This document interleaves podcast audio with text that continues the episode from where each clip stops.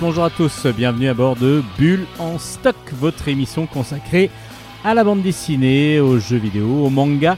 C'est Steven au micro et comme vous avez pu l'entendre, je n'ai pas eu de bulle en stock euh, crié par Hélène à côté de moi parce qu'elle n'est pas à côté de moi aujourd'hui justement. Et oui, bah là on arrive bientôt aux vacances et euh, bah, on avait moins de disponibilité pour travailler euh, donc deux concerts dans le studio. Donc du coup, bah, Hélène, vous allez la retrouver comme à votre habitude pour la chronique manga au départ de la chronique manga. Mais là, ça sera en distanciel. On retrouve comme si on était euh, en période de confinement, on se retrouve un petit peu en distanciel. Évidemment, bah, elle sera là pour vous présenter euh, les univers du manga, les univers japonais qu'elle a appréciés et qu'elle veut, qu'elle veut partager avec vous. Et notre nouvelle chroniqueuse Luna aussi en fera de même juste après Hélène. Donc elle va aussi présenter des mangas. Et puis ben, après notre jeu nationalement, internationalement connu de la musique, devine, euh, devine de, quel, de quel film c'est tiré. Euh, ben, il y aura les chroniques bande dessinée. Donc encore un beau programme, pas mal de choses à vous présenter. Allez, on commence tout de suite donc avec la chronique manga de Hélène. Bonne émission à toutes et à tous.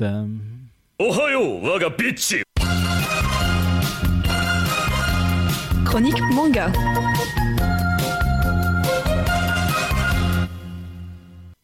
Bonjour et bienvenue dans la chronique manga de Bulle en stock.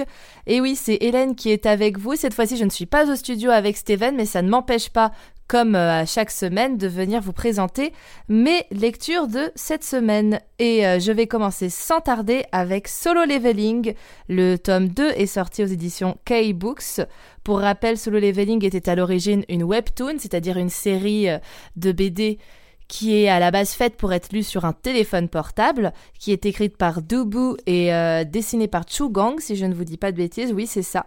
Euh, non, c'est l'inverse. Ils ont, enfin, ils ont tous les deux travaillé, en tout cas, sur l'œuvre. Donc, Solo Leveling, comme son nom l'indique un petit peu, on peut deviner que c'est un univers inspiré des jeux vidéo. Je vais pas vous refaire tout le scénario comme j'ai déjà présenté ce manga, mais en gros, on suit les aventures d'un jeune garçon du nom de Song Jin-woo.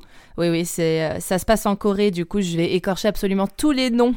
Je suis désolée d'avance. Song Jin-woo, qui est connu pour être un chasseur très très très très mauvais. Il est même euh, catégorisé comme étant le chasseur le plus mauvais de toute sa de toute sa génération. Mais vous allez me dire mais qu'est-ce qu'un chasseur? Eh bien un chasseur ce sont des personnes qui ont connu une espèce d'éveil qui leur permettent de rentrer dans des portails. Et ces portails nous mènent vers une autre dimension. On ne sait pas trop pour le moment d'où est-ce que ça vient, pourquoi ces dimensions existent, pourquoi il y a des portails un peu partout dans le monde. Mais euh, euh, ces chasseurs ont la possibilité d'aller de les franchir, donc ces portails, afin de combattre les démons qui y sont, parce que si jamais on ne vainc pas le boss euh, du, de la zone que le portail ouvre, en moins de 7 jours, les monstres peuvent rentrer dans le monde des humains, et là ça peut créer, vous vous en doutez, des catastrophes qu'on n'a pas envie de voir. C'est pour ça que les chasseurs ont un rôle très important pour la survie de l'humanité. Sauf que Song Jin-woo, il était euh, très mauvais. Et un jour, avec euh, une, une, bande de compagnons, ils sont allés dans un ils ont traversé un portail, j'allais dire dans un donjon, mais non, c'est pas tout à fait un donjon. Ils ont traversé un portail et il s'est avéré qu'il était beaucoup plus compliqué que prévu. Et Song Jin-woo a frôlé la mort à ce moment-là et quand il s'est réveillé, il avait euh, autour de lui comme des interfaces de jeux vidéo, alors qu'il était dans notre monde à nous. C'est ça que je trouve intéressant dans ce manga, contrairement à d'autres isekai, c'est-à-dire les mangas qui regroupent les, les œuvres où, où une personne de notre monde se retrouve téléportée dans un monde de jeux vidéo, en tout cas inspiré de jeux vidéo RPG. Dans euh, Solo Leveling, c'est un petit peu l'inverse. Même si on a quand même accès à des portails qui nous emmènent dans des dimensions parallèles, euh, Song Jin-woo est quand même dans notre monde, est quand même sur la planète Terre et à ses interfaces autour de lui grimpe de niveau, à des quêtes, à des missions, voit du coup les, euh, PV et les statuts de ces, des, autres, des autres monstres qui l'entourent, voire parfois, je crois, de ses camarades. Et grâce à ça, il va devenir plus fort. Il va passer certainement, vu comment ça s'avance, je pense que ça va, il va passer du chasseur le plus mauvais de la planète à certainement euh, l'élite d'entre eux. C'est très bien fait. J'avais déjà beaucoup aimé le tome 1 et le tome 2 est toujours aussi chouette. Le seul défaut, si on peut appeler ça un défaut, parce que ce n'en est pas vraiment un, c'est que comme vraiment teint, pardon, c'est que comme à la base c'était fait pour être lu sur un écran de téléphone et qu'ils ont imprimé donc en couleur les dessins sur le livre, on voit que parfois il y a un petit peu de saturation d'encre sur certaines pages, mais vraiment c'est du détail. Là c'est parce que j'ai, euh, c'est parce que je suis allée vraiment regarder de très près euh, les dessins, mais en tout cas c'est vraiment vraiment sympa. De toutes les œuvres publiées chez K-Books que j'ai lues pour le moment, Solo Leveling est vraiment ma préférée. C'est une grosse recommandation bulle en stock et je vous conseille vivement d'aller le lire. Solo Leveling aux éditions K-Books, le tome 2 est sorti.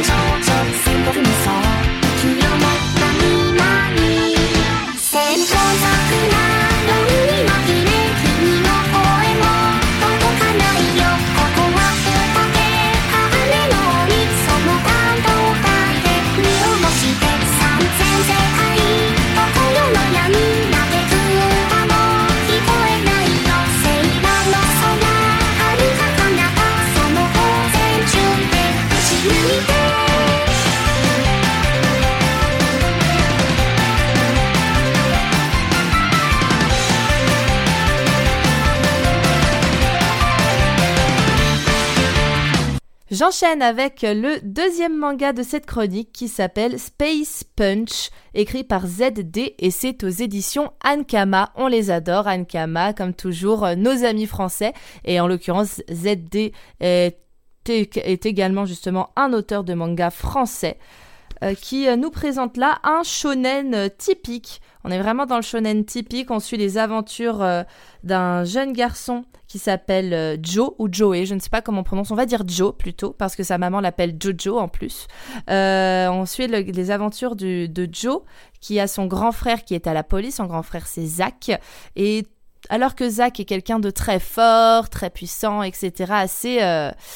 Comment dire, assez impressionnant dans le genre. Joe, au contraire, il passe un peu pour un raté, il enchaîne les petits boulots, il devient livreur de nouilles pour, une, euh, pour un petit restaurant de pacotille, sauf qu'ils vivent dans un quartier euh, absolument... Euh, très compliqué, disons, un quartier qui est contrôlé surtout par la mafia, ce qui fait que le pauvre Joe, quand il fait ses livraisons pour son restaurant, se retrouve avec moins d'argent au début de sa livraison qu'à la fin étant donné qu'il se fait soit arnaquer par euh, des mafieux qui refusent de payer, soit euh, piquer sa caisse euh, au fur et à mesure de sa course. C'est très très très compliqué pour lui. Et il vit du coup dans cette espèce de bidonville, dans cette espèce d'endroit morbide où il fait pas bon vivre, où le danger rôde un peu partout autour de nous. Et il se remet à la boxe parce qu'il avait fait de la boxe étant petit, mais il avait arrêté quand euh, il avait arrêté quand il a quand il a grandi suite à la, au décès de son papa, où le papa de Zach et de Joe est décédé et Joe ça il a complètement euh, il a complètement rejeté en fait tout ce qui lui rappelait son père dont la boxe. Sauf qu'un jour, lui et son frère vont retrouver des affaires qui appartenaient à leur papa. Et je vais pas vous dire ce qui va se passer à partir de là, mais ça va provoquer un déclic et Joe et Zach, chacun de leur côté, euh, ne l'ont pas encore dit officiellement, mais certainement vont essayer de faire bouger les choses dans leur ville qui, euh, qui commence vraiment à partir en vrille. C'est le mot, c'est le terme qui fonctionne le mieux. J'ai trouvé ce manga assez sympa. Au début, je me disais que c'était pas mon style quand j'ai vu la couverture. Puis finalement, ça se lit très très bien. Les personnages, euh, les personnages sont, sont assez simples pour le moment, mais en même temps, c'est ce qu'il faut pour un manga de ce style. Et encore, on devine, je pense qu'on va petit à petit creuser vers des, vers des personnalités un peu plus profondes chez, euh, chez certains et j'ai vraiment hâte de voir ça. Les décors sont très bien faits, on sent que c'est du on sent que c'est du français ne serait-ce que dans l'ambiance, ne serait-ce que dans les décors et, franchement c'est très très chouette. Le support manga pour euh, cette œuvre fonctionne à merveille et on a hâte de voir la suite. Je vous redis les références, c'est Space Punch chez Anne Kama et c'est écrit par ZD. Nous avons pour le moment le tome 1.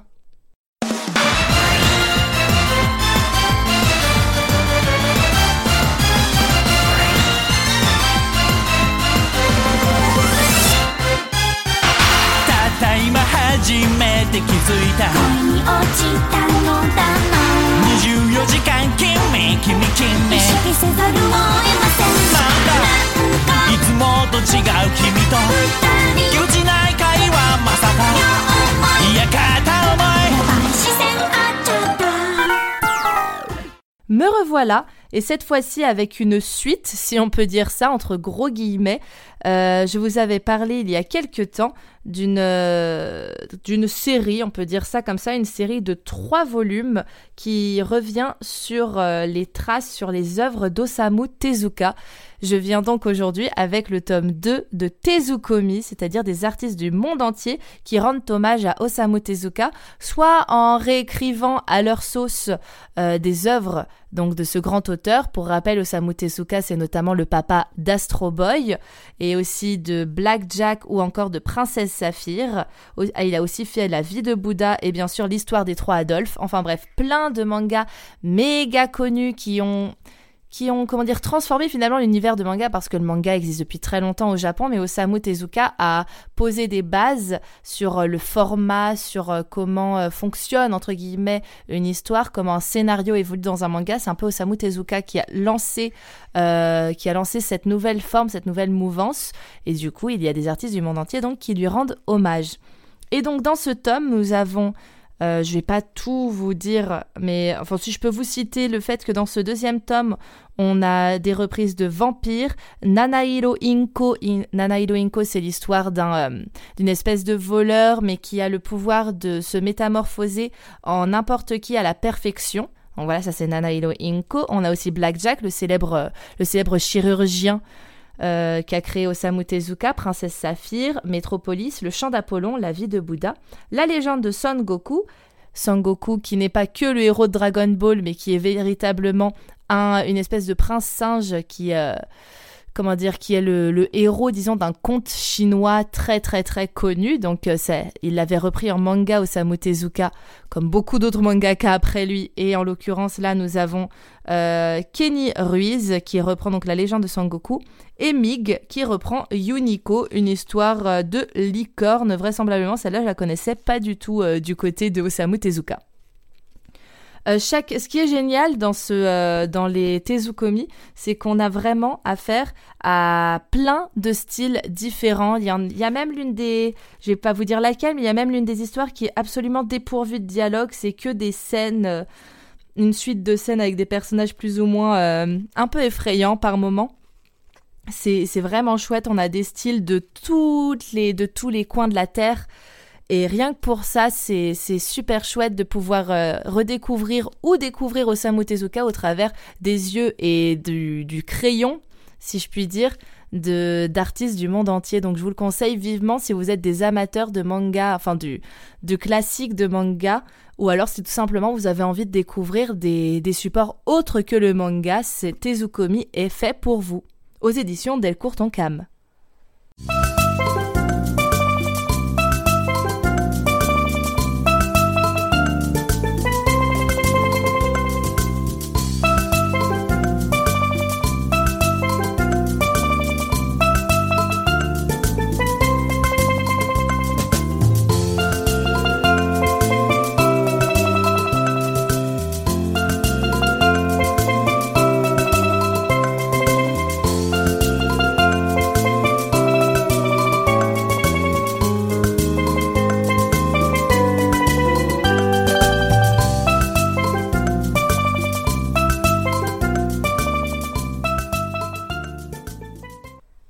Je vais conclure ma chronique manga avec euh, des mangas que d'habitude je vous présente dans euh, la catégorie jeux vidéo, mais étant donné que aujourd'hui exceptionnellement j'enregistre depuis chez moi, je vais vous les présenter dans la catégorie manga. Pour ceux qui nous suivent régulièrement, vous aurez peut-être deviné de quoi je vais vous parler. Je vais vous parler des mangas tirés de l'univers de Mario. C'est pour ça que je vous ai mis en musique juste avant l'OST de Super Mario Sunshine qui moi personnellement est mon Mario préféré, enfin est mon, Super Mario préféré, et c'était la musique de Gelato les Flots, euh, la ville de base dans laquelle on se balade pour ensuite aller dans un monde ou un autre. Bref, Cette semaine, je viens avec euh, deux œuvres toujours dessinées par euh, le même, l'unique Yukio Sawada, c'est-à-dire Yoshi's New Island, c'est une euh, nouvelle série qu'il nous offre, et le tome 2 de Yo, c'est moi, Wario. C'est aux éditions Soleil Manga, bien sûr, qu'on retrouve comme pour tous les autres mangas de cette, euh, de cette collection Sawada. C'est toujours aux éditions Soleil Manga qu'on les retrouve en France. Je vais commencer par Yoshi's New Island. Bon bah écoutez, comme d'habitude, ça reprend les, les traits, disons, du jeu vidéo, c'est-à-dire qu'on a bébé Mario qui se retrouve euh, sur l'île des Yoshi, et malheureusement, il a été séparé de son frère bébé Luigi, qui a été kidnappé par Kamek, en l'occurrence, et du coup, il arrive à se faire comprendre par un Yoshi par on ne sait quel miracle, et Yoshi va l'aider à retrouver son frère et ils partent à l'aventure et comme tous les autres mangas de Yukio Sawada au sujet de Mario, enfin de l'univers de Mario, euh, les chapitres sont présentés un peu comme si on évoluait dans des niveaux de Mario. Alors euh, je vais pas m'étendre dessus pendant 150 ans parce que euh, parce que j'ai un avis entre guillemets un peu mitigé sur ces mangas là, mais c'est parce que je ne suis pas la cible finalement des mangas euh, des mangas de Yukio Sawada. Euh, c'est c'est chouette parce que ça rappelle des souvenirs quand on a joué aux jeux vidéo. En l'occurrence, euh, là, on est quand même dans un univers, dans l'univers de l'île de Yoshi et c'est vachement sympa. Mais il y a des gags peu, à peu près toutes les deux cases et du coup, ça, ça fait que le rythme est à la fois très dynamique parce que tout le temps, tout le temps en train de rigoler et en même temps, bon Dieu, qu'est-ce que ça peut être lent du coup parce qu'on n'avance pas dans l'histoire comme ils arrêtent pas de faire des pauses pour, euh, pour lancer des, des blagues, soit des blagues orales, soit pour, euh, soit pour se retrouver dans une situation absurde. Et du coup, c'est pour moi, pour euh, une personne de mon âge, c'est quelque peu redondant. Et encore, je trouve que, en l'occurrence, pour Yoshi, il y a moins ça. En tout cas, je l'ai moins ressenti chez Yoshi que chez euh, Yo, c'est moi Wario. Je rebondis du coup en disant Yo, c'est moi Wario. Mais en même temps, Wario, c'est un petit peu le personnage euh, gras par excellence, avec donc de l'humour gras dans l'univers de Mario. Donc, on accepte, on comprend pourquoi c'est pipi caca par moment. En même temps, c'est Wario, l'un de ses pouvoirs spéciaux l'un de ses pouvoirs spéciaux, pardon. Non, attendez, j'ai un doute, c'est pas grave. L'un de ses pouvoirs, c'est quand même de manger de l'ail et se retrouver en super-héros ail à péter pour pouvoir voler. Donc à partir de là, on se doute que ça va pas voler très haut sans mauvais jeu de mots dans le manga sur Wario. Mais euh, je me suis fait une réflexion du coup en, lisant les deux, je me suis rendu compte que si on veut... euh, je pense que chacun de ces mangas, c'est-à-dire soit le manga sur Mario, soit le manga sur Wario, soit le manga sur Yoshi et les autres, euh, visent bon, à peu près tous le même euh, public, mais malgré tout avec des petites nuances. Et personnellement, je préfère euh, Yoshi's New Island dans le- dans l'esprit. Donc euh, je me dis que si ça se trouve, on peut apprécier complètement les œuvres de Yukio Sawada, peu importe notre âge, il faut juste trouver l'œuvre dans laquelle on veut se mettre. Si on est plutôt justement humour un peu gras, un peu beauf, si je puis dire, on peut foncer vers Wario. Si on aime bien euh, l'humour beauf, mais un peu, euh, mais quand même un peu moins, un peu plus dynamique et un peu plus dans l'univers de Mario à proprement parler. En plus là, les, euh, mangas sur Super Mario commencent à dériver, je crois, sur Mario Party. Donc là, on peut plus partir vers Mario. Et si on veut toujours cet humour décalé, mais un peu moins grossier, disons, euh, Yoshi's New Island est, est vachement bien parce que malgré tout, Yoshi a un côté un peu maternel avec le bébé. Et en tout cas, de ce que j'ai vu, il y avait quand même beaucoup moins de blagues euh, graveleuses, disons. Donc euh, moi, j'ai préféré à titre personnel Yoshi's New Island, qui a été beaucoup plus agréable à, lire à titre personnel que Yo, c'est moi Wario. Mais si ça se trouve, si je donne les deux mangas à mon neveu de 12 ans, qui est très certainement plus concerné que moi par euh, ces mangas, lui préférera peut-être Wario. Donc c'est à vous de décider lequel de ces, laquelle plutôt de ces adaptations des jeux de l'univers Mario vous préférez. Je vous laisse aller découvrir par vous-même. En tout cas, si vous aimez bien l'univers, ça reste une lecture très agréable. Et encore une fois, en fonction de votre hmm, je vais pas dire niveau d'humour, mais en fonction de votre euh, façon de voir l'humour, vous pouvez vous diriger soit vers l'un, soit vers l'autre. Je vous redis donc les références. Yo, Wario, le tome 2, et Yoshi's New Island sont tous les deux écrits par Yukio Sawada et sont sortis aux éditions Soleil Manga. Ah oui, et aussi, pour info, dans Yoshi's New Island, il y a des stickers offerts à l'intérieur. Ça fait toujours plaisir pour les enfants. Et voilà, c'est ici que va s'achever ma chronique manga. J'espère qu'elle vous a plu, j'espère que je vous aurai donné envie de lire des nouvelles, euh, des nouveaux mangas ou en tout cas d'en acheter pour euh, passer les vacances au soleil quand le soleil reviendra et que les nuages s'en, se- s'en seront allés. Euh, D'ici, moi je reviens la semaine prochaine avec ma dernière chronique avant les, avant les vacances et j'espère que d'ici là vous vous porterez bien. Alors je vous dis matalaishu Après la chronique d'Hélène, on passe maintenant à Luna qui nous présente quelques mangas. Bonjour Luna. Bonjour. Alors qu'est-ce que vous allez nous présenter comme manga aujourd'hui? Alors je vais présenter The Cave King, scénarisé et dessiné par Takao Demise, sorti aux éditions Doki Doki. Donc les éditions dirigées par Bamboo Éditions. Enfin, c'est leur manga, en fin de compte, c'est leur collection de mangas Doki Doki. Alors, de quoi nous parle ce premier volume? Parce que c'est le premier volume de The Cave King. Bah, allez-y. Un petit résumé, s'il vous plaît. Alors, dans un monde où tout le monde naît avec un emblème permettant d'utiliser la magie, Hill est le 17e prince du royaume de Sanfares. N'a pas encore réussi à trouver dans quel domaine son emblème est utilisable.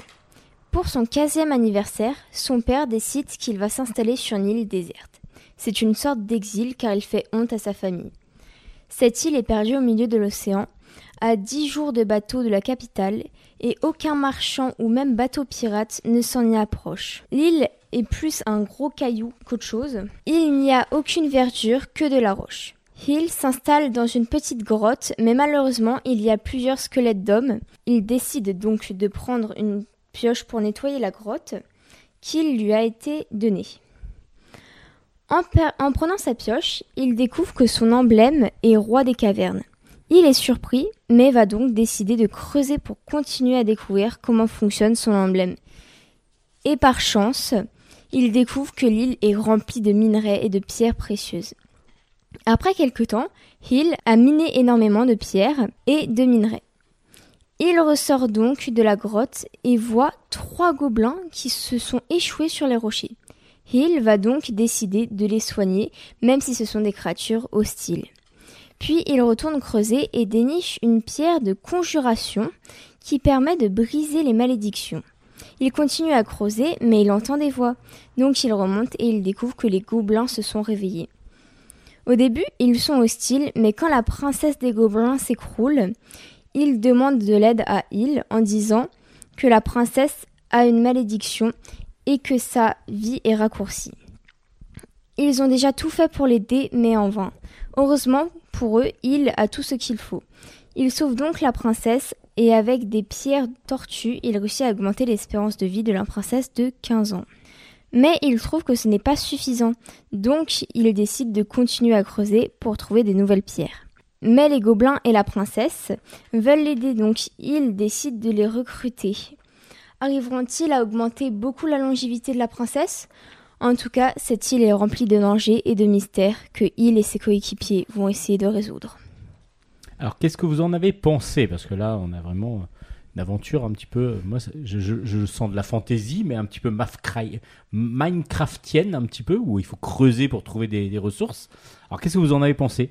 Alors, j'ai vraiment adoré ce manga car l'histoire et l'histoire des emblèmes est vraiment bien trouvée et le fait qu'ils deviennent amis avec des créatures qui sont censées être hostiles est vraiment intéressant et nous plonge encore plus dans l'histoire car on commence à s'attacher aux personnages. Le style de dessin est vraiment très beau et assez détaillé. Je recommanderais vraiment ce manga car je n'ai pas vraiment vu de manga qui parle de magie mais aussi de minage et d'extraction de minerais et de pierres précieuses. Oui, c'est vrai que c'est assez original. Et puis, on est dans la fantaisie pure, parce qu'on a quand même les gobelins, on a donc des personnages qui sont emblématiques de toute cette fantaisie euh, créée un petit peu ben, par, euh, par Tolkien, par exemple, par Le Seigneur des Anneaux. Donc, ça s'appelle. The Cave King, C'est le tome 1 qui est sorti. paru aux éditions Doki Doki, scénarisé et dessiné par Takao Demise. Allez, une deuxième chronique tout de suite.「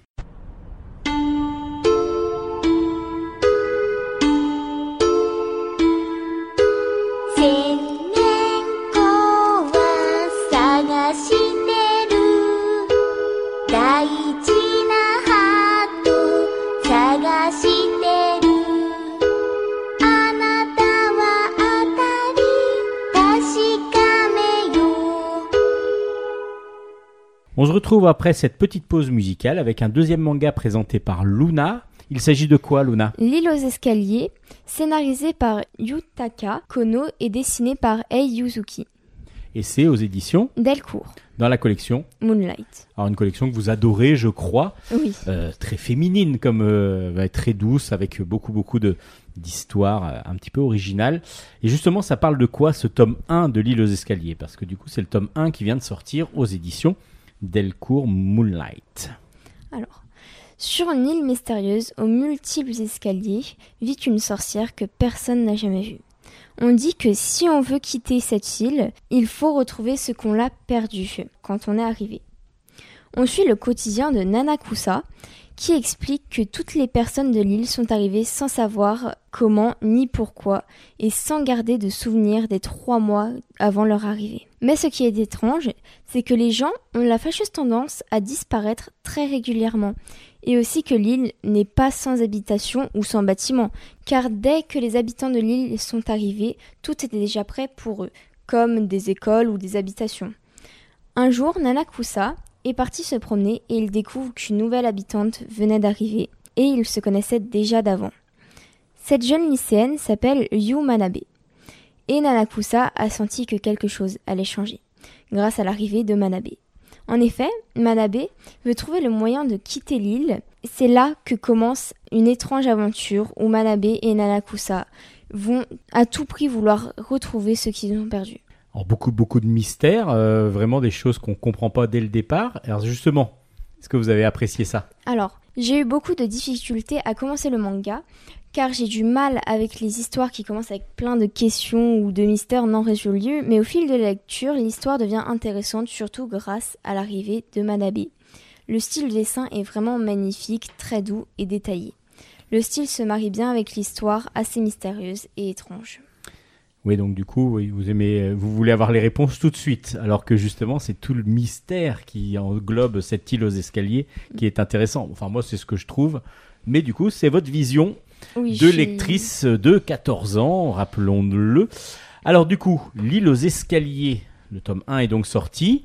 C'est aux éditions Delcourt, dans la collection. Moonlight. Alors, une collection que vous adorez et que du coup vous recommandez à beaucoup beaucoup de lecteurs et de lectrices. C'est toujours assez doux, assez poétique Mm. dans cette collection. Merci beaucoup Luna, on se retrouve pour la dernière émission la semaine prochaine. À la prochaine! Vous venez d'écouter les chroniques manga de Hélène et de Luna que nous allons retrouver la semaine prochaine pour la dernière émission de la saison. Et oui, la 16e saison de Bulle en Stock va finir, va, voilà, va se clôturer. Mais euh, je spoil déjà un petit peu. Normalement, après la 16, il y a la 17. Et ça devrait être bon. Je crois qu'on a re-signé pour l'année prochaine. Bon, d'ici là, on va finir, euh, ben, pas finir tout à fait, parce qu'il nous restera un, un épisode pour la dernière fois, pour la prochaine fois. On va, on va donc jouer à notre jeu, une musique, une chanson tirée d'un film. À vous de découvrir de quel film il s'agit. C'est assez facile cette fois-ci.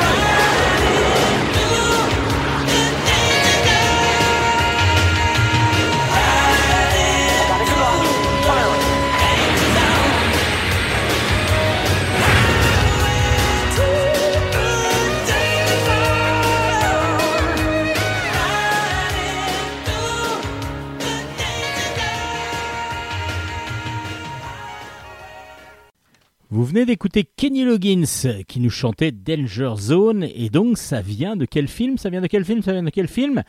Un film de Tony Scott de 1986 avec Tom Cruise, Kelly McGillis, Val Kilmer. Évidemment, il s'agit de Top Gun. Euh, Oui, vous l'auriez tous deviné pour en tout cas tous ceux qui étaient nés dans cette période-là et qui aiment bien les gros navions. Voilà, c'est un film avec des gros navions. Enfin, pas des gros, mais des navions qui vont vite. Des navions qui vont vite.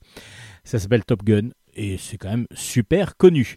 Allez, on passe maintenant aux chroniques bande dessinée.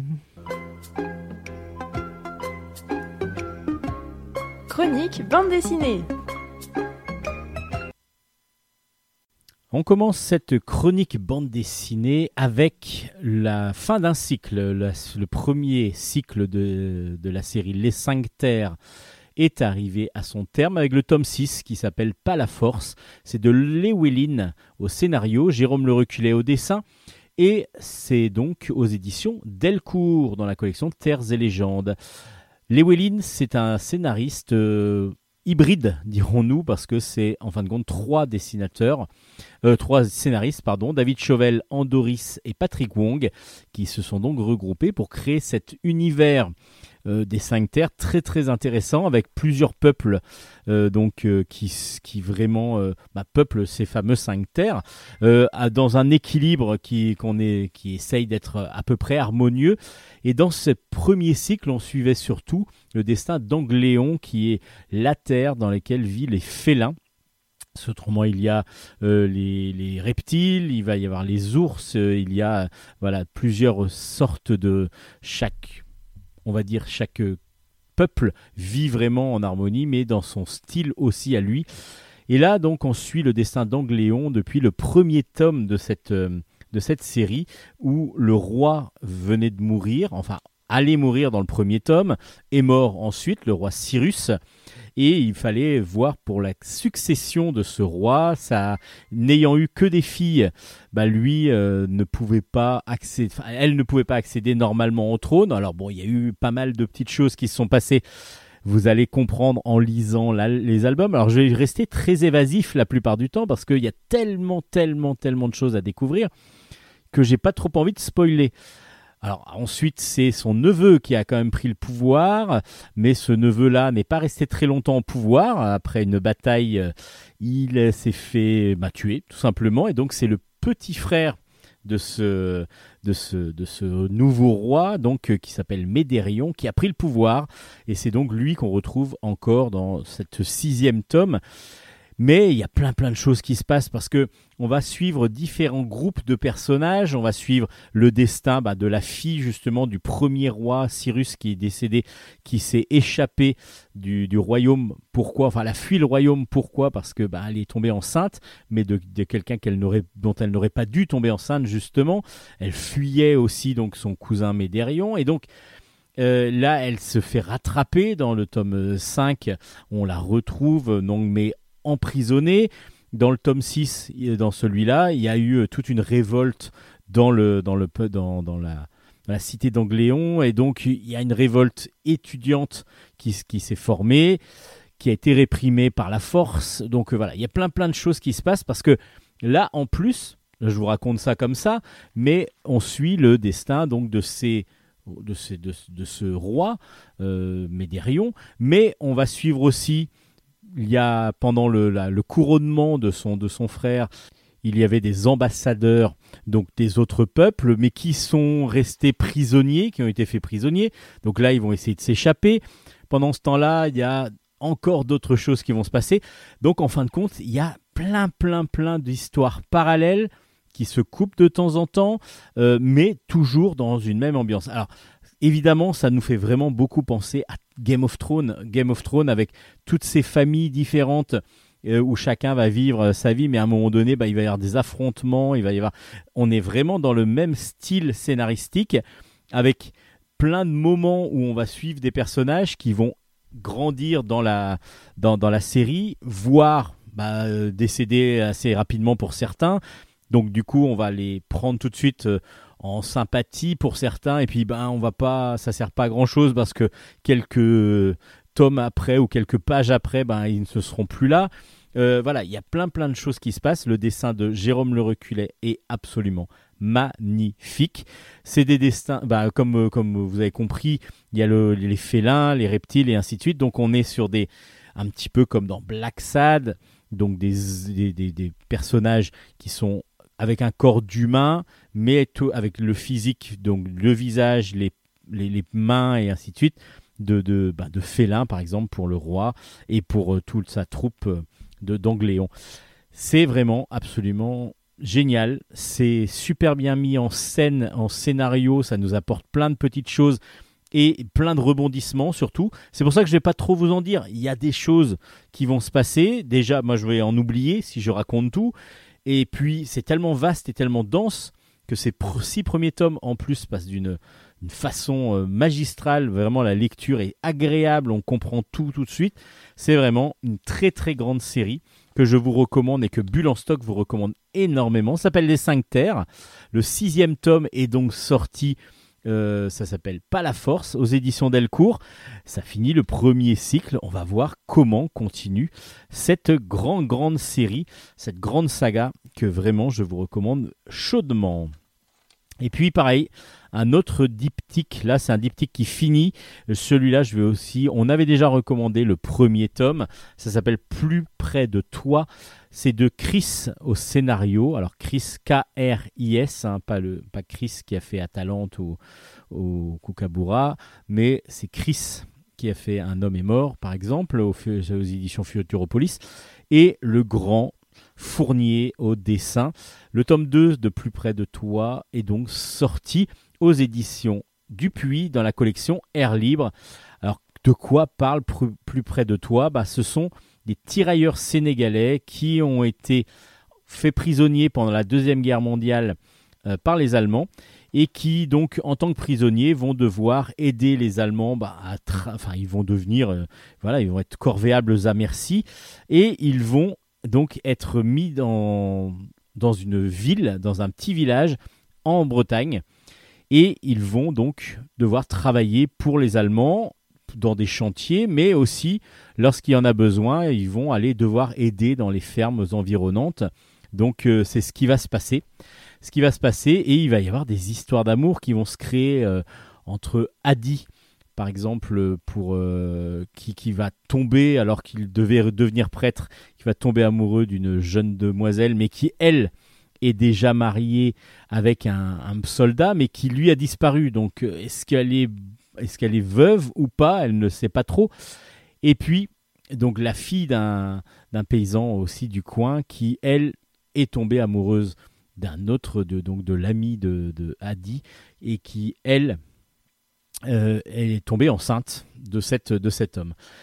Donc il y a du coup l'histoire d'amour au milieu de toute cette guerre et puis vraiment le comment ça se déroulait, c'est-à-dire que l'acceptation euh, de, ces de, ces, de ces soldats euh, bah, qui ont trouvé quand même du réconfort malgré le fait qu'ils soient prisonniers, euh, c'est vraiment très humain. C'est vraiment, euh, vraiment j'ai trouvé ça très touchant, très humain.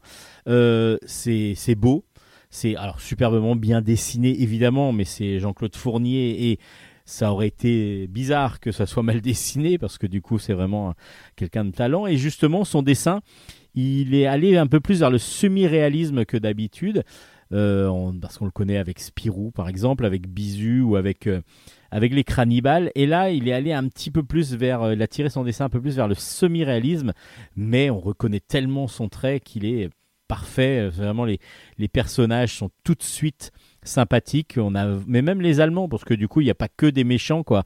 Et, justement, il y a un côté vraiment très humain dans, cette, dans cet album. J'ai trouvé que le récit est beau, le récit est tendre et très émouvant par moments. Euh, il y a, ça mélange l'espoir, l'amour, il y a vraiment de tout euh, dans cette beaucoup d'émotions. Et dans ce deuxième tome, bah, qui est un peu plus tragique, je ne vais pas vous le dire pourquoi, euh, ben, vous allez euh, découvrir euh, ce qui se passe exactement. C'est la fin du diptyque, ça s'appelle Plus près de toi, et c'est une petite merveille de de, bah, d'originalité parce que le sujet déjà est assez original et puis a le côté mise en scène de, de Jean-Claude Fournier d'un côté et de Chris de l'autre qui vraiment se rejoignent vraiment pour faire quelque chose d'assez merveilleux, de très très beau. Ça s'appelle Plus près de toi aux éditions Dupuis dans la collection Air Libre. Et puis la suite d'un- c'est la vraie vraie science-fiction hein, de Crusaders. Le tome 3 est sorti, ça s'appelle Spectre. C'est de Christophe Beck au scénario et de Leno Carvalho au dessin. C'est aux éditions Soleil. Et comme je vous disais, c'est de la vraie vraie science-fiction. Et là, on le comprend parce que c'est des fois le gros défaut de la science-fiction. Et Christophe Beck est, est vraiment très très fort dans, cette, dans cet exercice. C'est de créer un univers, de créer des, des, des choses qui, bah, du coup, la science-fiction part vraiment sur des thèmes scientifiques, par exemple, ésotériques et ainsi de suite, et va les pousser à l'extrême pour en faire tout un univers. Donc Christophe Beck, c'est un petit peu ce qu'il a fait. Et du coup, ce troisième tome de Crusaders, autant les deux premiers étaient euh, vraiment, on suivait avec passion. Là, on est des fois un petit peu plus perdu. Alors j'espère, comme il va y en avoir cinq, que les deux autres vont nous permettre de nous de nous raccrocher un petit peu aux branches, mais des fois c'est un petit peu des complexes, surtout la compréhension de ce que vous nous faire expliquer, de ce que nous explique Christophe Beck. Alors je vous raconte quand même euh, ce qui se passe, c'est que on a donc euh, après, on, on avait colonisé des planètes, des exoplanètes euh, autour de la Terre. Euh, donc là, euh, c'est à partir de Titan, euh, donc une, une petite planète que l'on avait colonisée, nous humains. On a reçu un, message, un message avec des codes, avec des, plans pour construire des vaisseaux. Des vaisseaux et euh, des vaisseaux, pas de notre technologie, vraiment, c'est d'une technologie très très avancée et on ne comprend pas pourquoi vraiment au départ. On construit ces vaisseaux, c'est ce qui se passe dans le premier tome et ensuite on nous appelle en nous disant voilà, dès que vous aurez fini les vaisseaux, vous venez à tel endroit, donc à 34 années-lumière de là. Euh, et vous allez pouvoir nous rejoindre. Et justement, ce qu'ont fait les humains, c'est de créer donc ces vaisseaux pour pouvoir aller ben, se rejoindre une coalition de- d'extraterrestres, de, civilisations extraterrestres. Alors on en fait partie, mais nous on est dans les plus bas euh, technologiquement.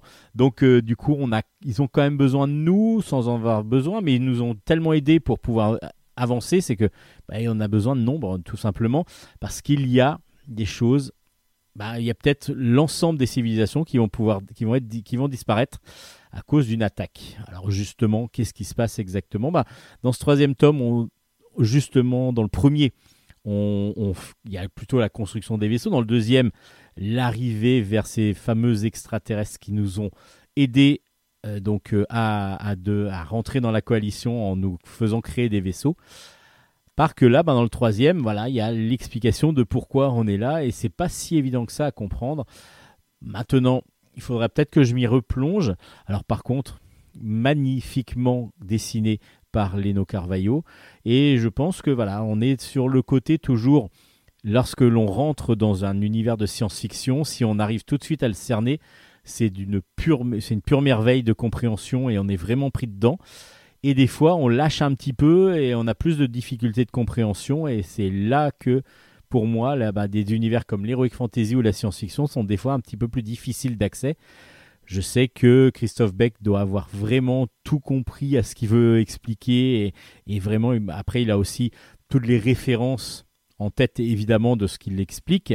Donc, évidemment, ça paraît euh, plus voilà il a aussi peut-être un, un bagage scientifique que nous n'avons pas pour pouvoir comprendre certaines choses mais voilà on rentre dans des dans des, de la compréhension un peu plus ardue dans ce troisième tome ça ne veut pas dire que l'album est mauvais parce que le dessin est déjà magnifique. Et puis bah il faut peut-être s'accrocher davantage mais ça vaut vraiment le coup et j'espère vraiment que le 4 et 5 vont être sublimes. Graphiquement de toute façon ils le seront si ça continue sur cette euh, vague graphique. Et puis ben, que scénaristiquement on arrive à quelque chose où on, est vraiment replongé dans quelque chose qui, qui est un petit peu moins ardu à comprendre et peut-être euh, ben, voilà, euh, qui plus ouvert à tous. Ça s'appelle Crusaders euh, aux éditions Soleil. Le tome 3 est donc sorti.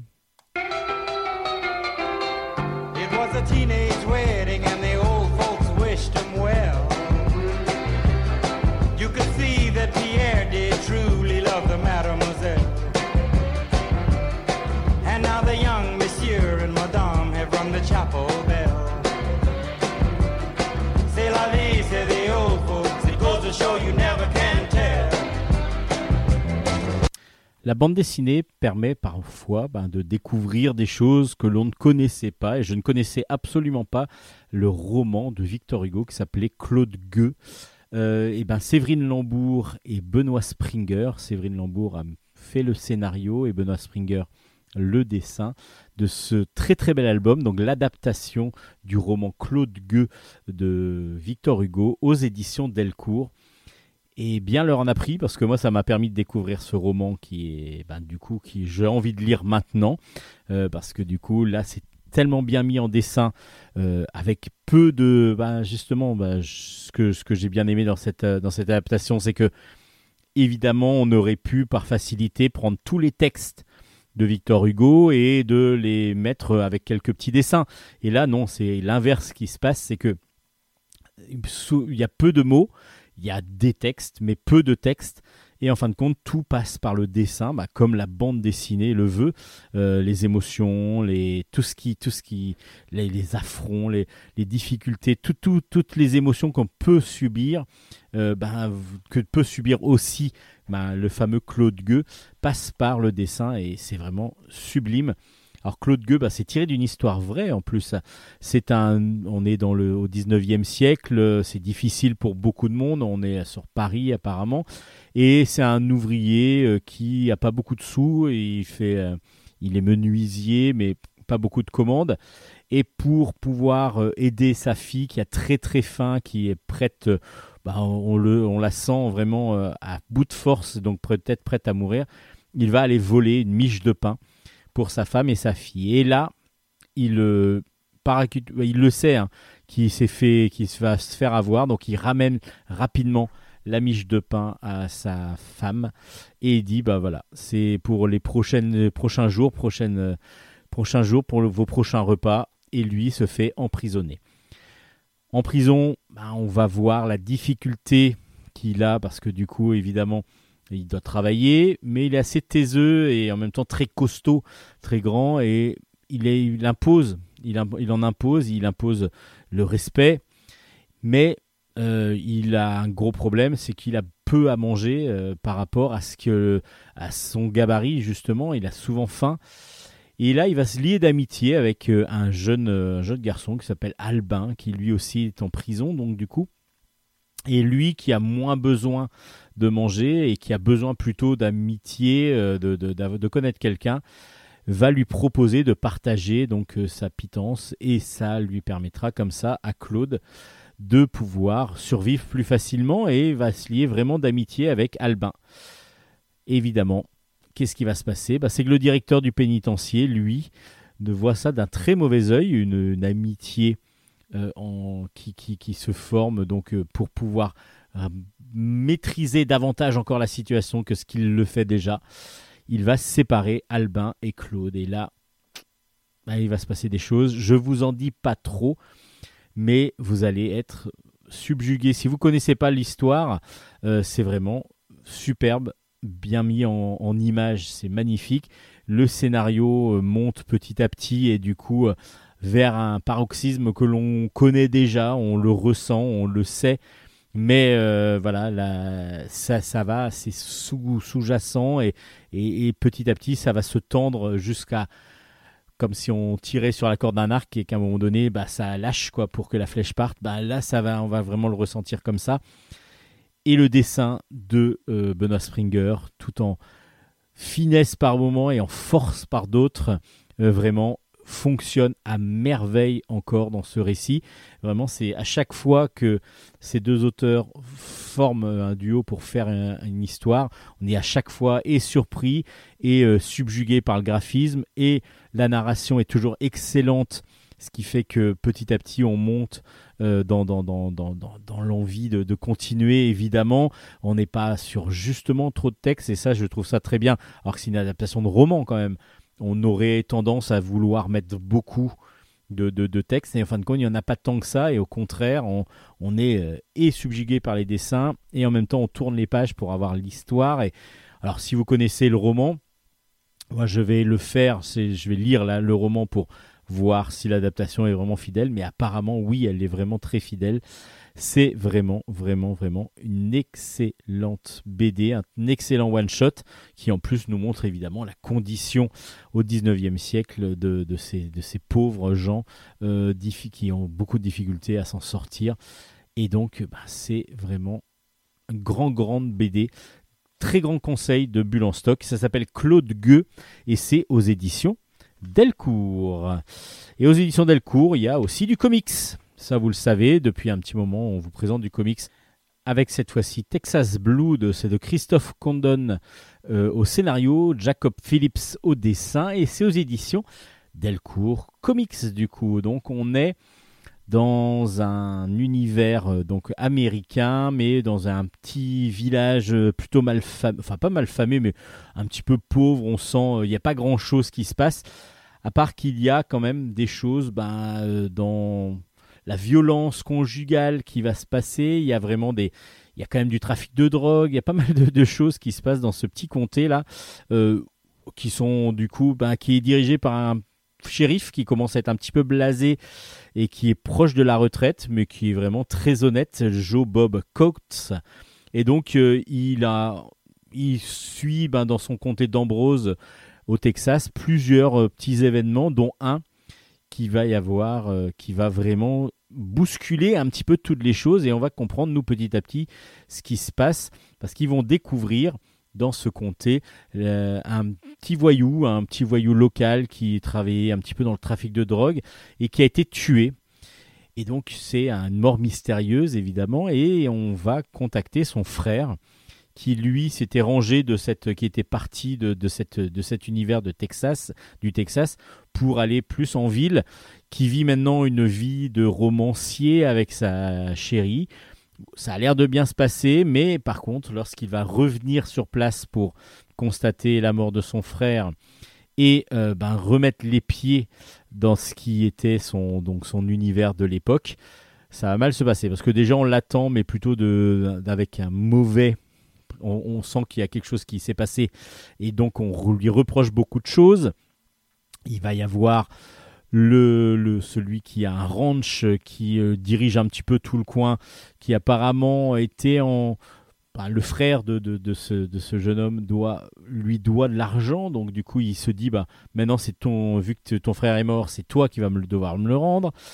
Il y a aussi des anciennes maîtresses euh, qui sont aussi par là et qui lui reprochent peut-être des choses. Enfin, beaucoup beaucoup de choses qui vont se faire et que nous on va comprendre au fur et à mesure du récit. Et puis on va le subir un petit peu comme euh, Joe Bob, euh, qui lui est plutôt pacifique, qui essaye de, vraiment arrondir un peu les angles. Et bah, ça va peut-être aller jusqu'à des, des, points extrêmes que l'on ne voudrait pas obligatoirement connaître. D'où le Texas Blood, évidemment, parce qu'il va y avoir du sang. Il y a déjà du sang dès le départ, et euh, du coup, il y en aura encore. Ça s'appelle donc Texas Blood scénaristiquement, bah, on avance petit à petit, donc on va comprendre un petit peu sur le passé euh, de, de, de cet homme qui vient voir la, la- la- qui vient constater la mort de son frère. Et puis euh, un dessin vraiment très très agréable euh, de Jacob Phillips qui en plus bah, nous offre une couverture absolument magnifique, euh, vraiment avec un beau relief. Et puis quand on regarde les couvertures, vous savez qu'aux États-Unis ce sont par fascicules que sortent les comics. Quand on regarde les couvertures de tous les fascicules, c'est vraiment un merveille de, de graphisme dans ces, dans ces fascicules, dans les couvertures. Le dessin est plus sobre et plus simple dans, à l'intérieur du comics, mais vraiment très agréable à, li- à lire. Euh, vraiment un bon one-shot que j'ai plutôt apprécié. Euh, peut-être attendu un petit peu sur la fin, même si, bon non, quand même, il y a quand même une surprise. En y repensant, je me dis non, non, en fin de compte, euh, c'est vraiment quelque chose de très très agréable à lire et que vous devriez découvrir si vous aimez bah, un petit peu ce style de comics, un petit peu polar, euh, polar western en même temps, parce que du coup c'est au Texas, on est, ouais, c'est un western moderne, va-t-on dire. On continue avec, ben tiens, on parlait de science-fiction tout à l'heure, on va continuer avec la série Android. C'est le tome 10 qui est sorti, s'appelle Darwin, c'est par Alain Brion au scénar et au dessin, et c'est aux éditions Soleil. Vous savez, c'est une sorte d'anthologie avec chaque album qui est un one-shot. et euh, avec un dessinateur différent et des scénaristes différents. Là, Alain Brion euh, fait l'ensemble de de- des planches et le scénario aussi. Et euh, là, on, on part en 2073, donc pour vous dire qu'on est bien dans la science-fiction. On est sur la base lunaire. Il y a une base lunaire qui est, qui est donc mise en place par les humains, euh, et dirigée par plusieurs euh, pays, parce que du coup, il y a des Chinois, il y a des Américains, euh, il y a des Européens, donc qui se regroupent dans cette base lunaire là et qui ont aussi un androïde qui s'appelle Darwin, qui peut calculer un petit peu tout ce qui se passe. Alors il a une forme tout à fait d'humain et par contre c'est un robot, mais comme ça il va pouvoir faire des tâches dangereuses, mais va aussi pouvoir euh, réfléchir un petit peu aux probabilités de chaque action, savoir si ça va être plutôt positif, négatif. Enfin voilà, il y a pas mal de, de capacités. Et un jour, ils se rendent compte qu'il va y avoir un, asté- un astéroïde qui va passer tout près de, la Lune. Donc du coup, ils évitent la Lune, évite l'astéroïde. Donc du coup, c'est plutôt bien. À part que le fait de passer dans le champ de gravitation de la Lune, l'astéroïde va se décomposer en trois gros astéroïdes. Donc c'est un très très gros astéroïde qui se divise en trois gros astéroïdes. Et là, les trois gros astéroïdes vont tomber sur Terre et vont détruire la Terre. Un petit peu comme l'extermination des dinosaures à l'époque. Euh, ça, c'est Darwin, justement, le fameux androïde qui va calculer cette probabilité de 97,8%, si je me rappelle bien, de possibilité que la Terre soit complètement détruite. Et malheureusement, c'est ce qui va, se passer. Donc du coup, il nous reste quoi? Bah, Des humains qui sont sur la base lunaire. À part que ces humains, bah, ils n'ont pas assez. Enfin, il va y avoir quelque chose qui va se passer. Il y a eu un. Bah, je je vous raconte pas trop ce qui se passe parce que du coup, j'ai pas trop envie de spoiler non plus. Euh, mais ces humains ne vont pas pouvoir vivre en autarcie, en autonomie euh, tout le temps. Donc du coup, il va falloir aller envoyer quelqu'un sur Terre pour essayer de récupérer du matériel, éventuellement de la nourriture aussi, et repartir avec un vaisseau qui éventuellement aurait échappé à la destruction euh, pour revenir sur euh, donc approvisionner la, la Lune, le temps que des réparations soient faites parce qu'il y a eu un- une avarie qui a fait que ben, la serre en particulier ne peut plus fonctionner. Donc les probabilités, Darwin les calcule et la probabilité que ça réussisse, c'est grâce à lui. C'est-à-dire que si lui va sur la Terre, euh, bah, c'est peut-être la meilleure solution pour que il y a quelqu'un qui puisse revenir, donc lui-même qui puisse revenir avec du secours. C'est ce qui est fait. Donc il arrive sur Terre, il va arriver sur Terre. Évidemment, lorsqu'il y a une destruction totale, c'est pas tout à fait destruction totale. Il y a des survivants. Donc il va avoir affaire à des survivants. Il va avoir maille à partir avec des survivants, Android ou pas. Il va y en avoir plusieurs. Et puis pendant ce temps-là, sur la Lune, bah, il y a des morts qui continuent, bah, des morts mystérieuses. Alors qu'est-ce qui se passe exactement? Est-ce que vraiment su- c'est un suicide? Euh, Par exemple pour euh, pour Cheng, si je me rappelle bien, donc le chinois qui qui s'est suicidé en se pendant. Est-ce que vraiment c'est un suicide? Est-ce que c'est euh, vraiment ce qui s'est passé ou est-ce qu'il y a quelque chose d'autre qui se passe? Bah, je vous dis pas trop. Parce que là, vous allez les découvrir et justement, c'est ce qu'arrive à faire Alain Brion. Il nous tient vraiment en haleine avec ces deux, pas enquêtes, mais ces deux fils conducteurs que l'on suit qui, au départ, n'en est qu'un. On le suit ensuite séparément et les deux sont aussi intéressants l'un que l'autre. Donc, du coup, bah, on est en attente. Alors, par contre, bah, vu qu'il y a une cinquantaine de pages, 60 pages, on est euh, sur quelque chose qui va assez vite et c'est toujours un petit peu le problème, c'est que la psychologie des personnages, on a peu de temps, l'auteur a peu de temps pour les mettre complètement en place, même si on les ressent, même si on sent euh, la frustration de certains, même si on sent euh, le- l'exaspération d'autres, bah, on est sur quelque chose qui va vite, donc du coup, avec moins peut-être de profondeur dans les, dans les pensées, dans les, voilà, dans, dans les réflexions de chacun, mais en tout cas, c'est très efficace, superbement bien dessiné, un dessin réaliste absolument merveilleux, avec des couleurs bah, souvent à couper le souple. Des fois un petit peu criard dans l'impression. Alors je ne sais pas si c'était l'impression de l'album. Je pense que oui, mais c'est des couleurs, euh, des couleurs faites euh, par ordinateur, donc c'est des, superbes tableaux, euh, donc vraiment magnifiques en dessin direct, couleur directe, on va dire, mais euh, informatisé, je pense, et qui sont vraiment sublimes, qui donnent, qui donnent vraiment du volume à chaque case, avec des personnages vraiment charismatiques et superbement bien dessinés. Ça s'appelle Android, le tome 10 est donc sorti, ça s'appelle Darwin aux éditions Soleil, et c'est un très très bon épisode de cette série que l'on suit bah, de- déjà depuis un petit moment, parce que là, si c'est le dixième, vous imaginez bien que ça fait un petit moment que c'est en place.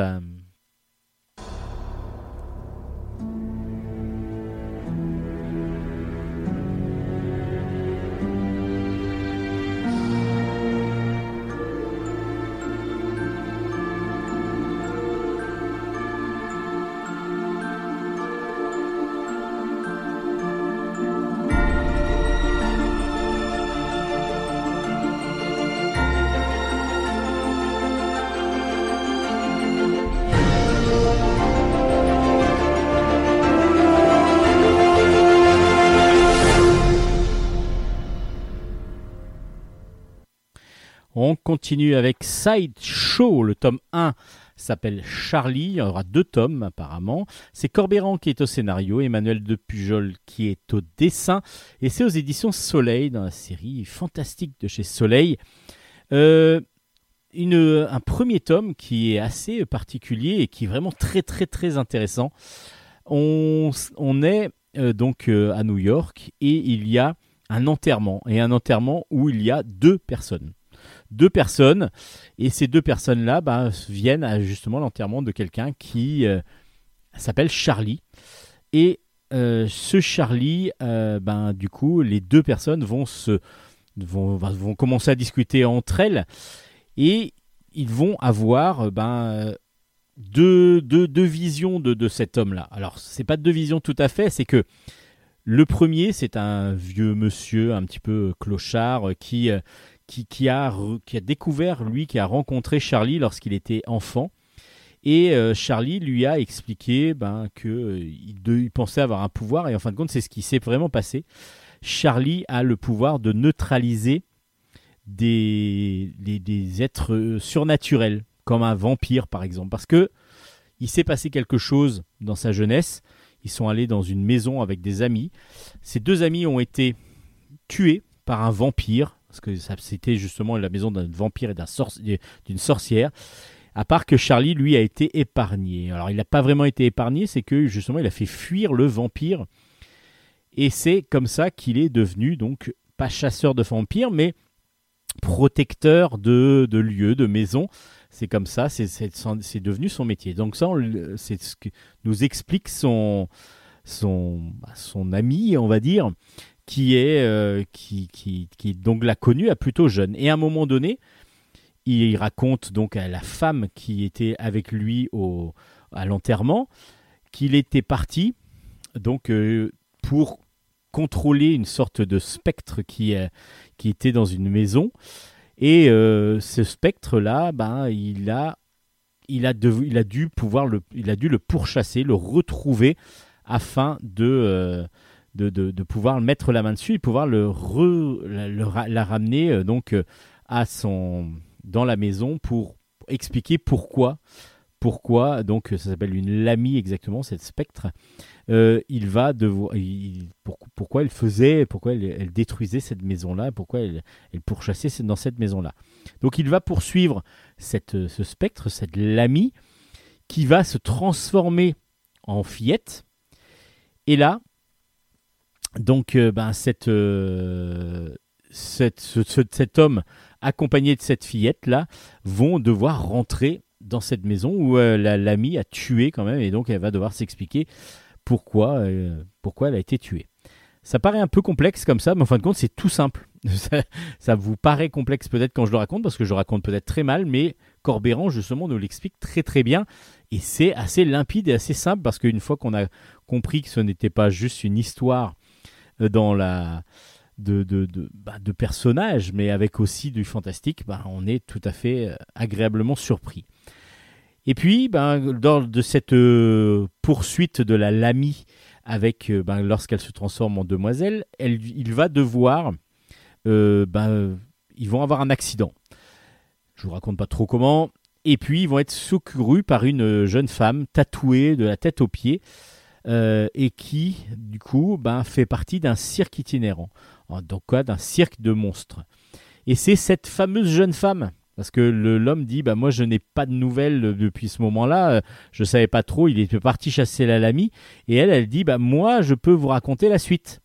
Donc ces deux personnages-là nous racontent en fin de compte l'histoire de Charlie avec cette fameuse lamie, cette fameuse petite fille qui n'en est pas vraiment une parce que c'est plutôt un démon qui s'est caché en petite fille, qui s'est transformé en petite fille pour passer complètement inaperçu. À part que Charlie, on lui fait pas. Et du coup, bah, on va suivre la suite de l'aventure de Charlie par les yeux, cette fois-ci, de cette femme qui, euh, qui était dans un cirque de monstres. Et donc, du coup, bah, Charlie va pouvoir être dans ce cirque de monstres pendant un certain temps pour le temps d'arriver, de retourner à son endroit d'origine, là où il devait retourner. Et à cause de l'accident de voiture, ils n'ont pas pu y aller. C'est assez fascinant. C'est vraiment très, très bien fait. Déjà, Emmanuel Depujol au, au dessin bah, c'est magnifique. C'était le dessinateur de Aspic, série qui avait fini il n'y a pas longtemps. Et je vous avais déjà recommandé, euh, vraiment, je vous avais donné le plus, dit le plus grand bien de cette série que j'aime beaucoup. Et euh, dans ce sideshow, je trouve que son dessin semi-réaliste est encore plus beau que dans, que dans Aspic. Je trouve qu'il s'améliore encore plus. Et vraiment, on est dans des personnages tous différents et atypiques, les plus atypiques les uns des autres. Et vraiment un superbe, superbe dessin semi-réaliste, absolument magnifique, merveilleux et fantastique en même temps. Et du coup, bah, ça fonctionne tout à fait parce que du coup, on est dans un univers de cirque de monstres. Et c'est vrai que ça fonctionne. Et scénaristiquement, ben, le fait d'avoir ces deux personnages qui se rencontrent sans se connaître, l'un va commencer à raconter le début de l'histoire, l'autre la suite, comme s'ils se découvraient, on se dit ah bah tiens, moi je peux, ah bah oui, et puis donc du coup nous, on est complètement spectateur de ça et ça fonctionne très très bien. Et on a juste envie de voir la suite. Et la fin de ce sideshow qui est vraiment une excellente série. Un premier tome d'un diptyque qui, euh, j'espère, promet pour le mieux. Euh, c'est aux éditions Soleil et c'est vraiment génial. Ça s'appelle donc Sideshow aux éditions Soleil. Et puis un premier tome aussi, alors je ne sais pas combien il va y en avoir, euh, ça s'appelle Le Troisième œil, c'est de... le premier tome s'appelle La Ville Lumière, c'est de Olivier Ledroit, qui est cette fois-ci scénariste et dessinateur, Euh, et c'est aux éditions Glénat.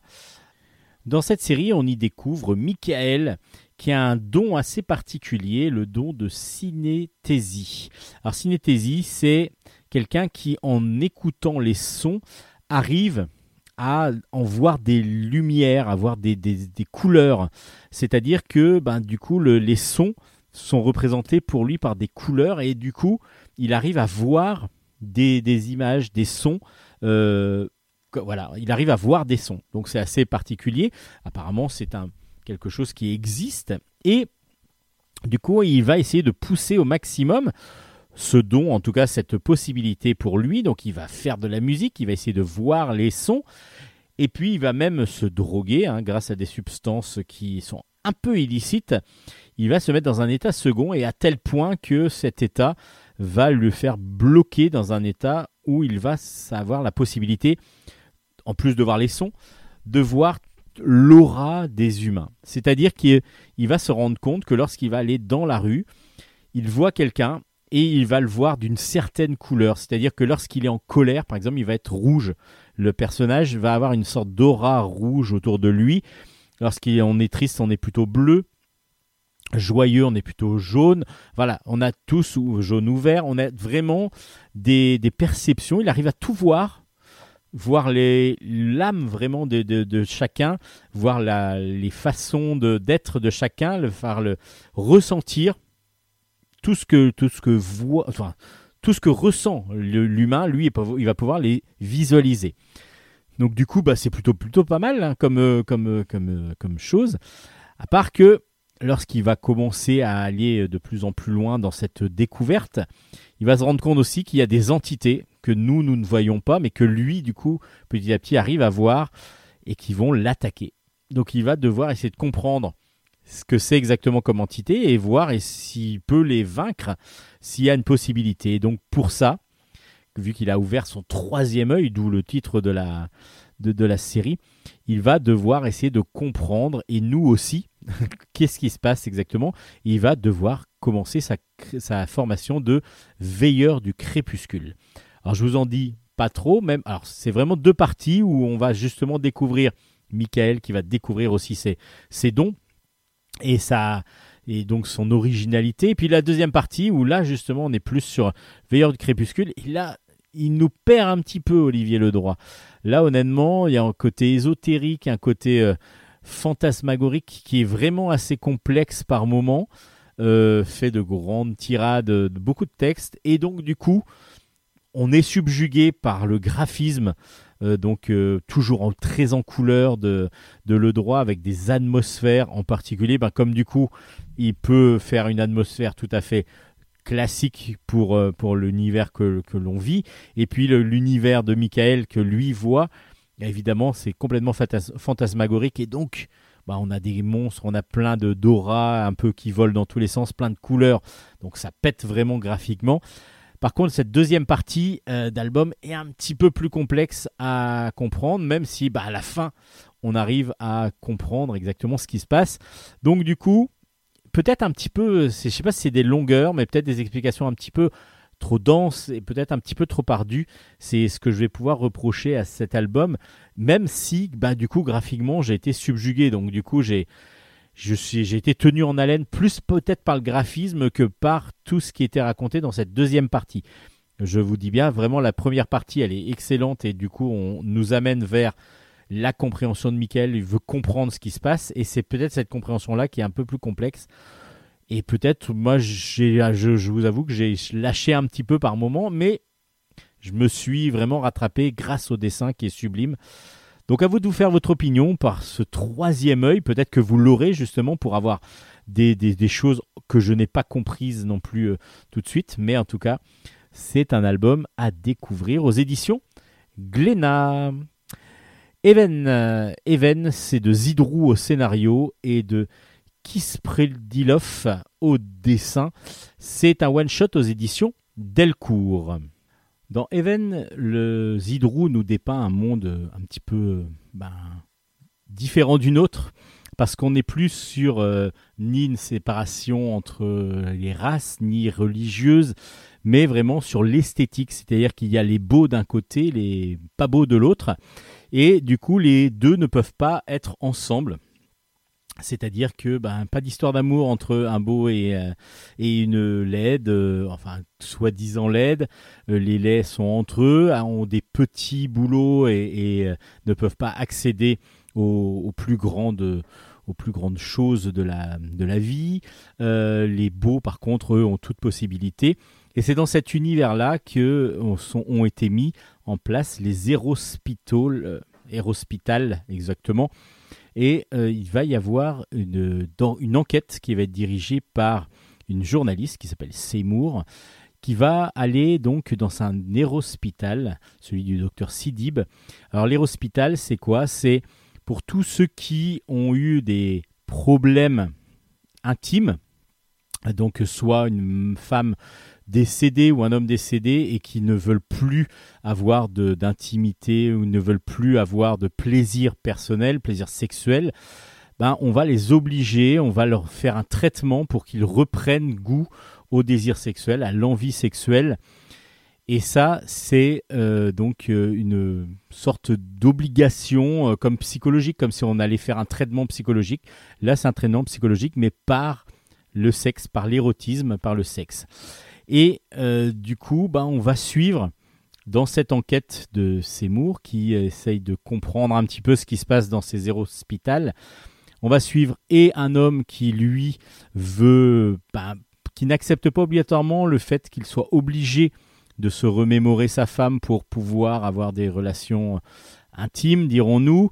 On va suivre aussi une femme donc laide qui, elle, nettoie et est là pour euh, faire juste le ménage dans cet hospital. Et puis on va essayer de comprendre exactement qu'est-ce qui se passe pendant cette enquête. Alors c'est pas si évident que ça à comprendre.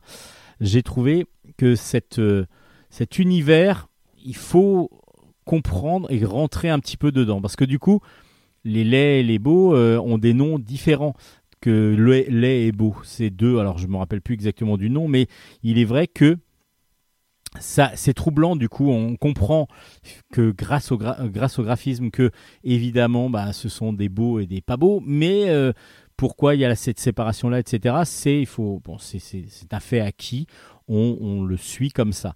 Après, les différents personnages, pourquoi ils sont là et ainsi de suite, c'est petit à petit qu'on va euh, comprendre, mais c'est pas si si flagrant que ça et si évident que ça. Et je pense que il manque un petit peu de lisibilité par moment dans le scénario pour vraiment s'immerger totalement.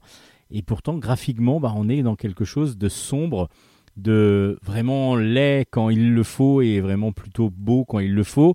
Euh, vraiment, on est dans une ambiance assez tendue et assez, en même temps, très hôpital aussi, et ça fonctionne très bien. C'est euh, il y a du côté sombre lorsqu'on est dans les cabines et ainsi de suite euh, des de l'aérospital.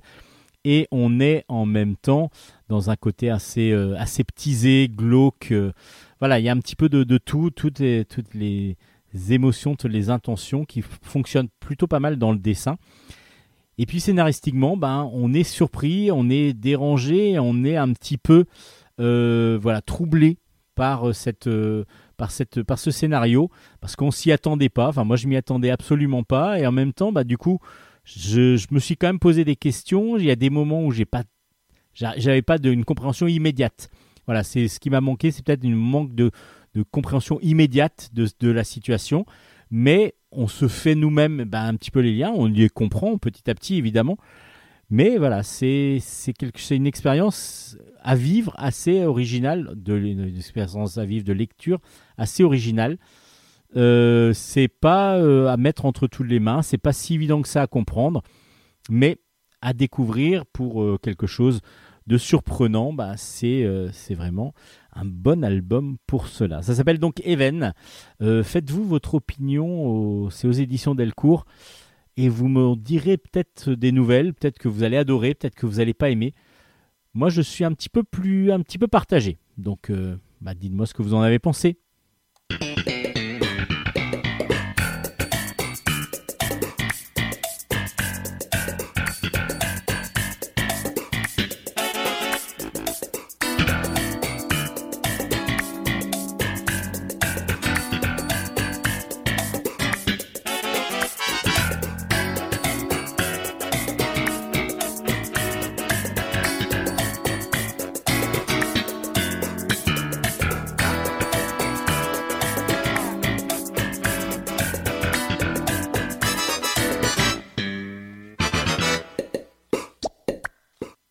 Alors, une musique très très entraînante pour un album bah, qui n'est pas obligatoirement beaucoup. Euh, Enfin, c'est superbe album, vraiment un très très bon album que je, vais vous recommander di- directement.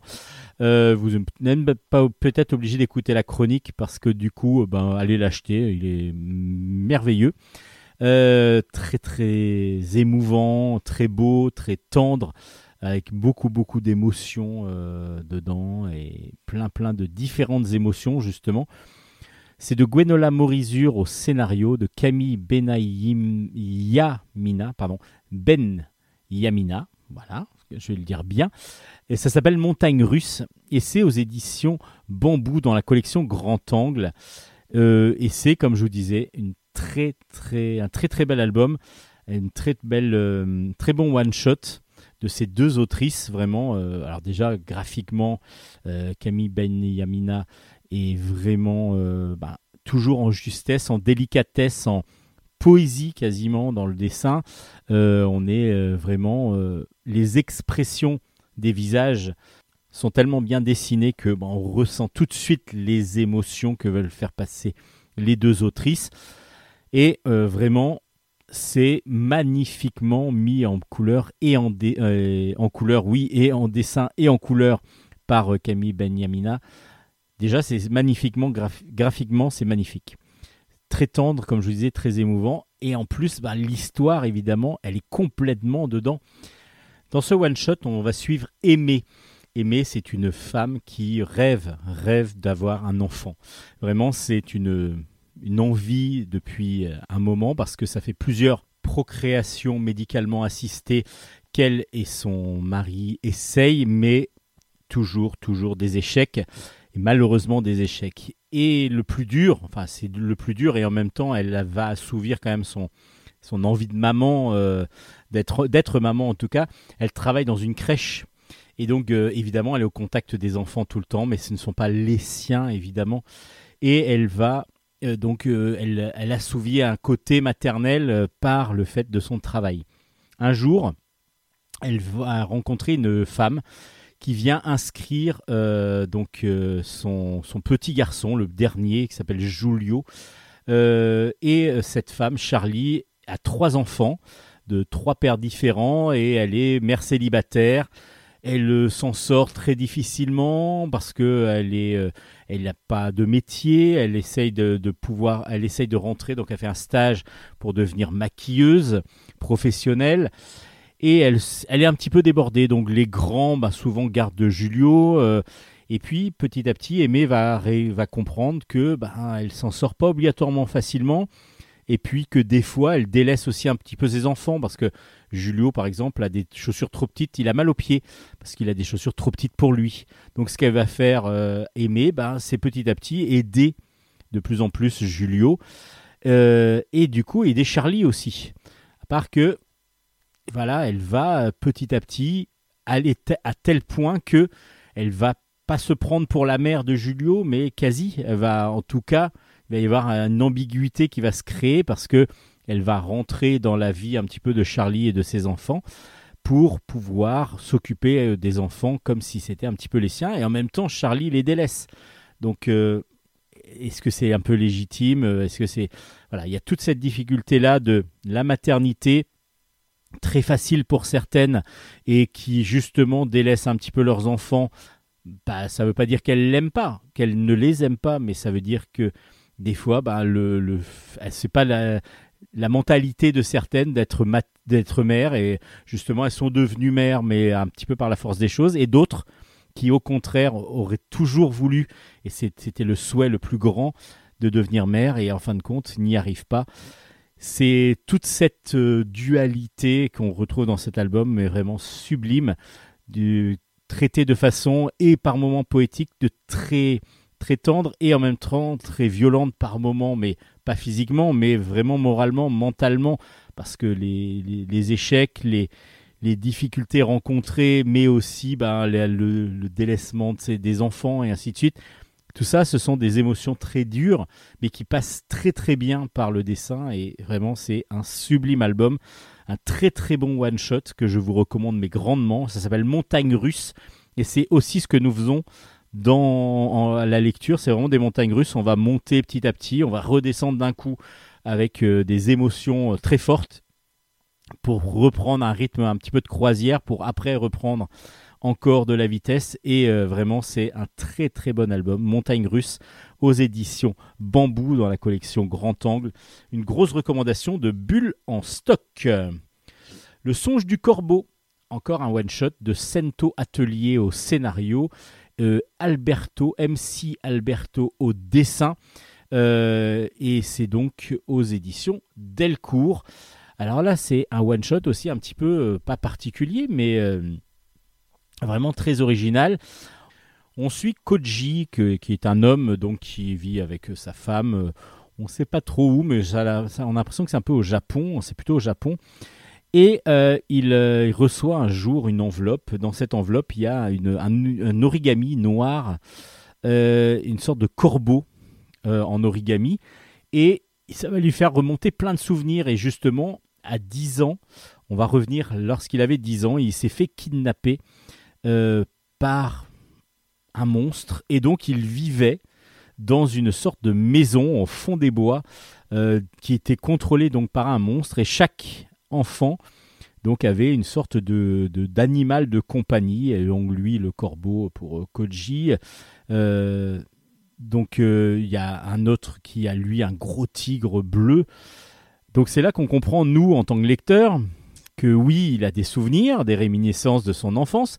Alors soit on est dans le fantastique complètement, soit on est dans un- une sorte de fantasme, une sorte de rêve, et bah, je ne vais pas vous en dire trop, parce que justement, il va y avoir un lien avec le présent, donc le passé de Koji, comme lui en tout cas le ressent, euh, va nous faire référence à des choses qui vont se passer de nos jours, comme des disparitions d'enfants encore, et lui, ça lui rappelle évidemment ce souvenir d'avoir euh, disparu, d'avoir d'être- d'avoir été kidnappé pour être dans cette maison où il n'y avait pas, il y avait une fille un petit peu plus âgée que euh, ils ont trois, trois, trois enfants, donc une fille un peu plus âgée qui les garde, qui les, qui les protège.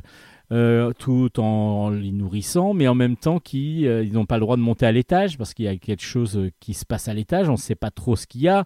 Voilà, c'est vraiment assez troublant. On est un petit peu brinque-ballé de gauche à droite sans savoir vraiment où on va. Et la fin est assez surprenante, même si petit à petit, ben, on arrive, on arrive à comprendre petit à petit où veulent en venir les scénaristes. Parce que à l'atelier Sento, c'est un duo de scénaristes, Cécile Brun et Olivier Pichard.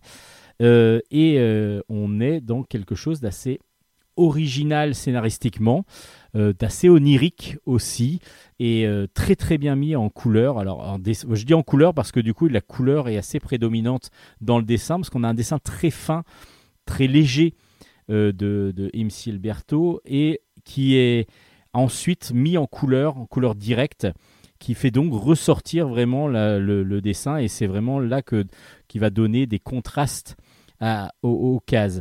Et euh, en particulier, par exemple, le grand tigre euh, est, assez impressionnant, et toutes ces couleurs directes sont vraiment sublimes, et ça donne vraiment un- une, intemporalité et en même temps un côté onirique aussi un petit peu au dessin, qui est vraiment très très beau à suivre. Alors, le scénario est assez original et vraiment euh, troublant, comme je vous disais, et va, nous, vous surprendre.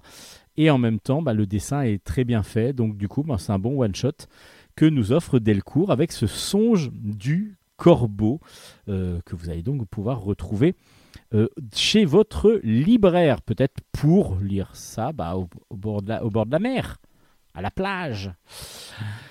Aux éditions des arènes est sorti une, un bassin comics en fin de compte qui a été donc traduit en français par Sissy Bell. Ça s'appelle Super Sourde. Euh, et donc c'est aux éditions des arènes. Alors vous allez comprendre que ben voilà, Sissy Bell est une autrice américaine qui est suite à une méningite est devenue sourde. Alors elle se représente dans sa BD comme une, une petite lapine au départ, une petite, et puis après elle grandit, donc un petit peu plus grande. Mais euh, elle va donc, on va comprendre dès le début. ben, alors c'est un dessin très très minimaliste, très dessin animé en même temps, et donc du coup on va sur un, dessin un peu très assez minimaliste, ouais, pour les plus jeunes, pour pouvoir comprendre euh, ce qui se passe. Et puis on va donc avoir cet enfant qui dans les années 70-80 donc euh, a- est devenu sourd. Donc le fait déjà d'avoir euh, cette surdité ben, qu'elle ne comprend pas au départ, elle comprend pas pourquoi les gens lui parlent pas ou lui répondent pas. Enfin, elle, elle ne répond pas aux gens parce qu'elle comprend pas ce qu'ils disent. Euh, et petit à petit, ben, il va y avoir toute cette adaptation à, cette nouvelle... euh, parce qu'elle elle l'entendait au départ, et c'est à partir de 8 ans, je crois, qu'elle... euh, non, à partir de 4 ans, qu'elle commence à perdre l'audition. Et elle va donc devoir être euh, petit à petit comprendre sur les lèvres, mais elle ne comprend pas tout. Alors là, c'est très très bien fait parce que du coup, ben, euh, on voit dans les textes que ben, à chaque fois, c'est des mots qui sont coupés, hachés, donc on ne comprend pas. On arrive à comprendre à peu près le sens, mais c'est pas si évident que ça pour nous. On imagine bien que pour euh, Sissi Bell, c'est pas si évident que ça non plus. Et puis un jour, ben, elle va avoir la possibilité d'avoir un appareil, donc d'être appareillée, et dont, euh, dont un appareil qui va lui permettre. Donc elle, elle a un récepteur sur le torse, accroché au torse, avec des oreillettes. Et puis le professeur a un micro pour, euh, accentuer donc le son. Et du coup, évidemment, euh, elle, elle l'entend très bien, du coup, grâce à ça. Et elle devient donc euh, un petit peu vraiment une extraterrestre pour les autres. Bon, après, elle veut pas trop se remarquer, justement, donc elle, se, elle cache beaucoup ses, appareils sous sa salopette. Et puis elle se dit qu'en fin de compte, ben, le fait de pouvoir se couper du monde quand elle le veut, en enlevant cet appareil, de ne pas comprendre tout et de, bah, du coup, ça va lui permettre de devenir une sorte de super héroïne. C'est en tout cas, elle voit son handicap comme, comme, une super, comme si c'était un super pouvoir. Et c'est pour ça qu'elle va devenir super sourde. Et donc, il va y avoir ben, des situations où elle va se donner la possibilité de d'être de, de se couper du monde pour pouvoir euh, vivre ce qu'elle ressent et ainsi de suite. C'est vraiment vraiment bien fait, très agréable à lire, superbement bien, enfin superbement bien dessiné, non, mais dans un style enfantin, ça fonctionne très très bien. On est un peu dans les Peppa Pig et ainsi de suite, un petit peu dans le même style graphique, euh, voilà, mais c'est c'est ça marche et ça fonctionne. Les personnages sont tout de suite ben, sympathiques et on a envie de, de, de connaître un petit peu. Et puis il y a le côté adulte et enfant un enfant va comprendre ben, pourquoi c'est si difficile que ça et puis surtout de pourquoi ne, pas enfin il faut pas faut pas mettre à part les, les enfants euh, euh, différents avec un handicap. Et puis nous adultes on va en plus comprendre tout ce système d'appareillage. Il y a pas mal de choses qui sont expliquées de façon un petit peu plus adulte et un petit peu plus scientifique. Ça s'appelle Super Sourde de Sissi Bell vraiment un bel album à découvrir aux éditions des arènes BD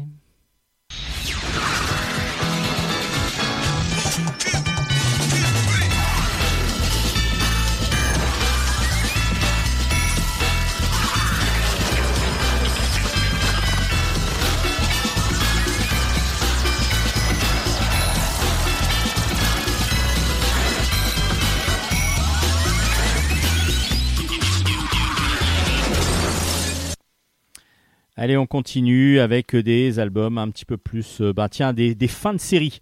Euh, il y a deux fins de série aux éditions euh, Dupuis. Alors il y en a, voilà, deux. Il y en a une qui m'a un petit peu déçu. Bon, après, je vais vous dire pourquoi. hein. Ça s'appelle Dans les yeux de l'IA.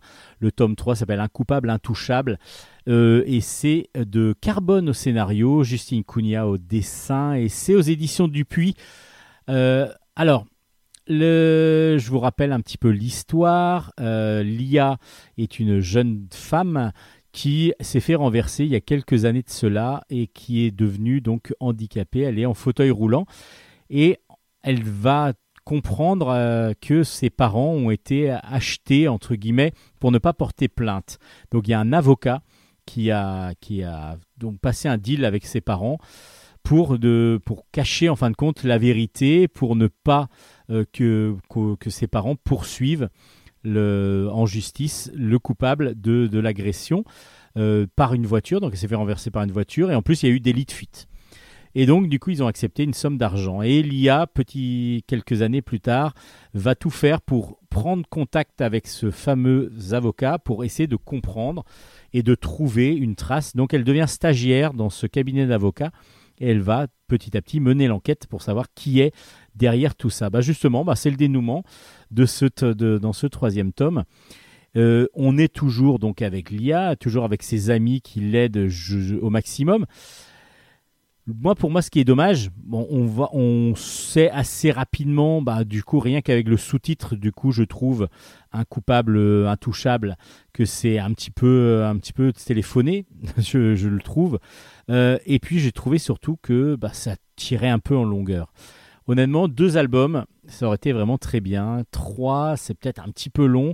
À un moment donné, il y a des redondances, il y a des choses qui sont pas obligatoirement nécessaires. On a compris euh, ce qui allait en venir. Des fois, il y a l'IA qui vit une situation, qui la répète à son, à son, son ami et répète ensuite à sa collègue euh, qui est devenue aussi amie. Euh, donc du coup, bah, on a la même situation trois fois, mais sous différents angles, on va dire, mais sans avoir des choses supplémentaires. Donc du coup, un petit peu décevant. Voilà, c'est bien, mais peut-être un petit peu long du coup. C'était un petit peu ma ma déception quand j'ai lu parce que j'avais beaucoup apprécié le premier tome. Je m'attendais à, à une montée en puissance et puis j'étais un petit peu déçu par ce par cette fin de, de, triptyque. Alors bon, après ça reste une bonne BD. Euh, Il y a des fois aussi des petites imperfections euh, dans le dans le dessin, euh, en particulier de, du, fauteuil roulant par exemple, euh, où, j'ai vu bah, des fois on voit les roues qui sont pas attachées, etc. Des fois ça peut être gênant du coup et Et quand vous êtes choqué ou gêné des fois visuellement, bah, des fois, bah, vous restez un petit peu bloqué dessus, malheureusement. Mais bon, après, ça reste un, un bon un triptyque qu'il faut découvrir parce que du coup, ce sont quand même des bonnes autrices et qu'il va falloir suivre euh, dans d'autres séries, je le pense. Carbone, on la suit déjà et Justine Cunha, on va, j'espère, la retrouver dans d'autres séries. Et puis la fin d'un, d'une, ben là c'est une dilogie, alors je ne sais pas comment on dit quand il y a 10 épisodes, une décalogie, euh, un décalogue peut-être. Donc Magic 7, le tome 10 s'appelle Le Commencement.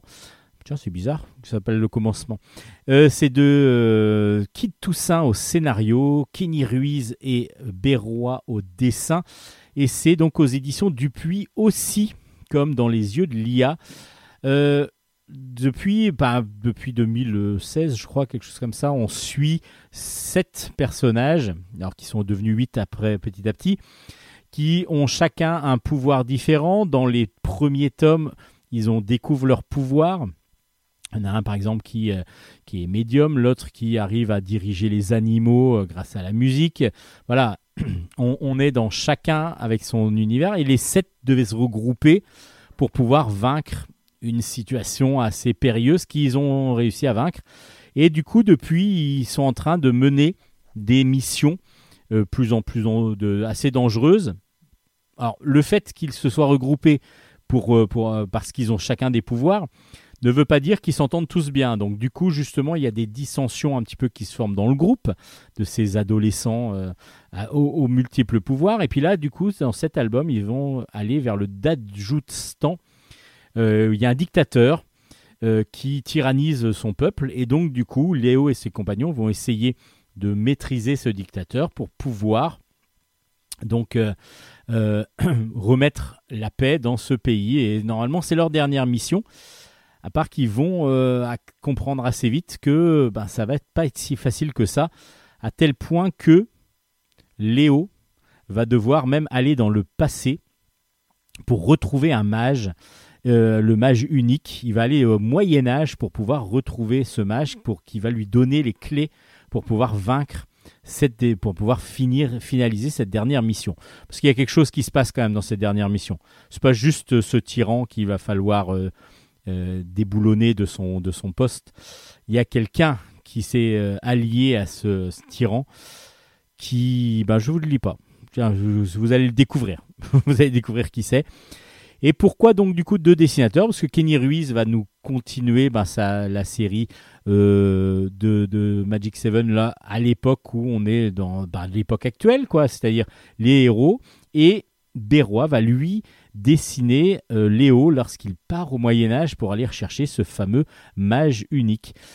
Très original toujours ben, dans Kid Toussaint, ben, justement trouver c'est encore ce système comme il avait fait un album où il y avait la jeunesse de, chaque pouvoir. En fin de compte, c'était pas tout à fait la jeunesse de chaque personnage, mais comment le pouvoir était généré. Il y avait eu six ou sept dessinateurs différents, un par pouvoir, et c'était très très intéressant. C'était en fin de compte les allieux de, chacun de- des personnages. Super intéressant. Je crois que c'était le tome 6, je- si je me rappelle bien. Et là, ce tome 10 ben, final- finalise vraiment une très très bonne série. Euh, un petit peu matinée de manga dans le dessin, euh, avec beaucoup beaucoup d'action et donc du coup qui vraiment vraiment doit plaire à un public jeune mais aussi moins jeune. Moi j'ai beaucoup apprécié cette série. Il vaut mieux la lire de bout en bout recommencer par moment à certaines périodes en tout cas parce que si vous avez euh, lâché en un ou deux épisodes, celui-là peut-être vous paraîtra un petit peu plus. à- En tout cas, les relations entre les personnages, vous aurez plus de mal peut-être à les comprendre. Euh, les dissensions des fois aussi. Mais en tout cas, Magic 7, euh, Magic 7, ça marche vraiment très bien. Et le tome 10, donc le commencement, est une très très bonne fin de série aux éditions Dupuis. Et puis là, on va euh, maintenant partir sur le début d'une série avec la Moria.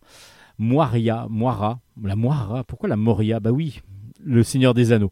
J'ai la, la Moria dedans, mais c'est la Moira. Le tome 1 s'appelle La Louve et l'enfant, c'est de Lilian au scénario, Raka au dessin, et c'est aux éditions Glénat. Dans cette série, ce premier tome qui vraiment euh, nous laisse à penser que ça va être une excellente série, on suit Aléa. Aléa est une jeune fille des rues qui euh, est pour l'instant voleuse au début de l'album et justement bah, elle vole, elle vole, mais elle se fait à un moment donné choper et elle va devoir euh, donc répondre un petit peu de ses actes. À part que avant de ça, elle va trouver une bague sur un cadavre. Elle va trouver une bague sur un cadavre et elle va la garder, mais sans savoir que cette bague est recherchée. Alors c'est cette bague est pas recherchée pour être en tant que bague, mais parce que c'est elle contient un pouvoir énorme et qu'elle euh, donc elle ne connaît pas encore. Euh, Aléa donc se fait rattraper. Elle va être euh, elle va devoir aller travailler pour les taverniers de la, de la, de la ville. Mais en même temps, ce sont devenus des. enfin, petit à petit, ils vont la prendre vraiment euh, sous leur aile et ils vont vraiment l'élever comme leur fille. Même si elle, elle ne le veut pas, elle veut quand même de la liberté. Elle, se sent un petit peu bloquée dans, cette, euh, dans, cette, dans, cette, dans son village. Mais elle va ben, faire euh, bonne conscience. Et puis, elle va donc accepter et elle va travailler avec cette, euh, ce nouveau papa, cette nouvelle maman un petit peu, jusqu'au jour où il va y avoir un conteur qui va arriver et qui va lui expliquer bah, des histoires. Donc nous, on va découvrir en même temps qu'Aléa bah, des histoires assez magnifiques de, de l'univers dans lequel vit euh, Aléa.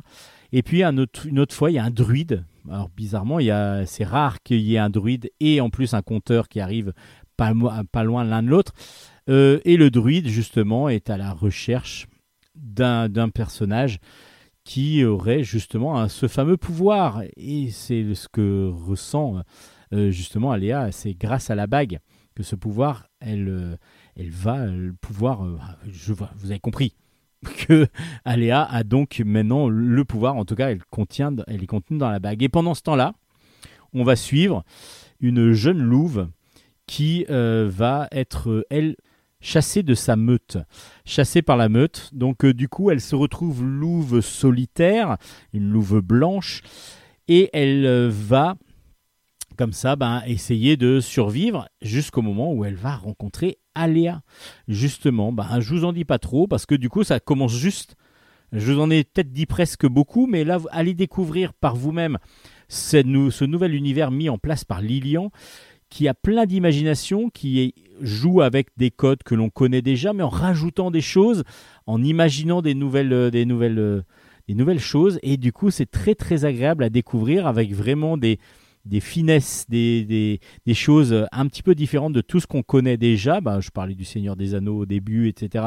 On est un petit peu dans des, dans, dans, dans des univers comme ça, mais avec pas mal de magie là cette fois-ci, avec quelqu'un qui découvre son pouvoir. euh, voilà, il y a pas mal de choses qui se passent dans ce premier tome. De, c'est apparemment le premier tome d'une trilogie.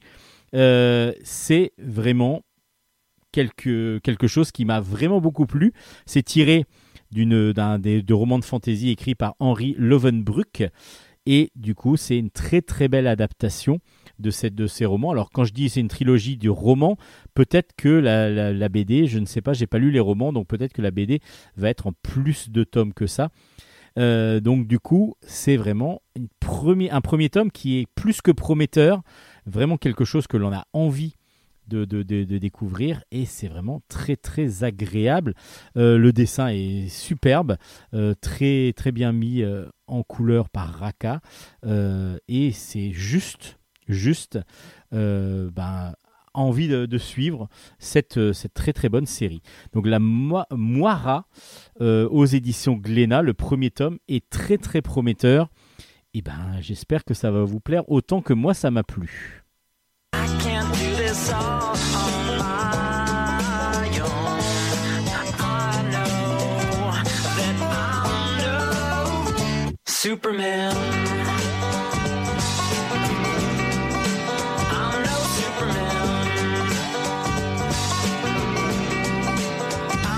Superman.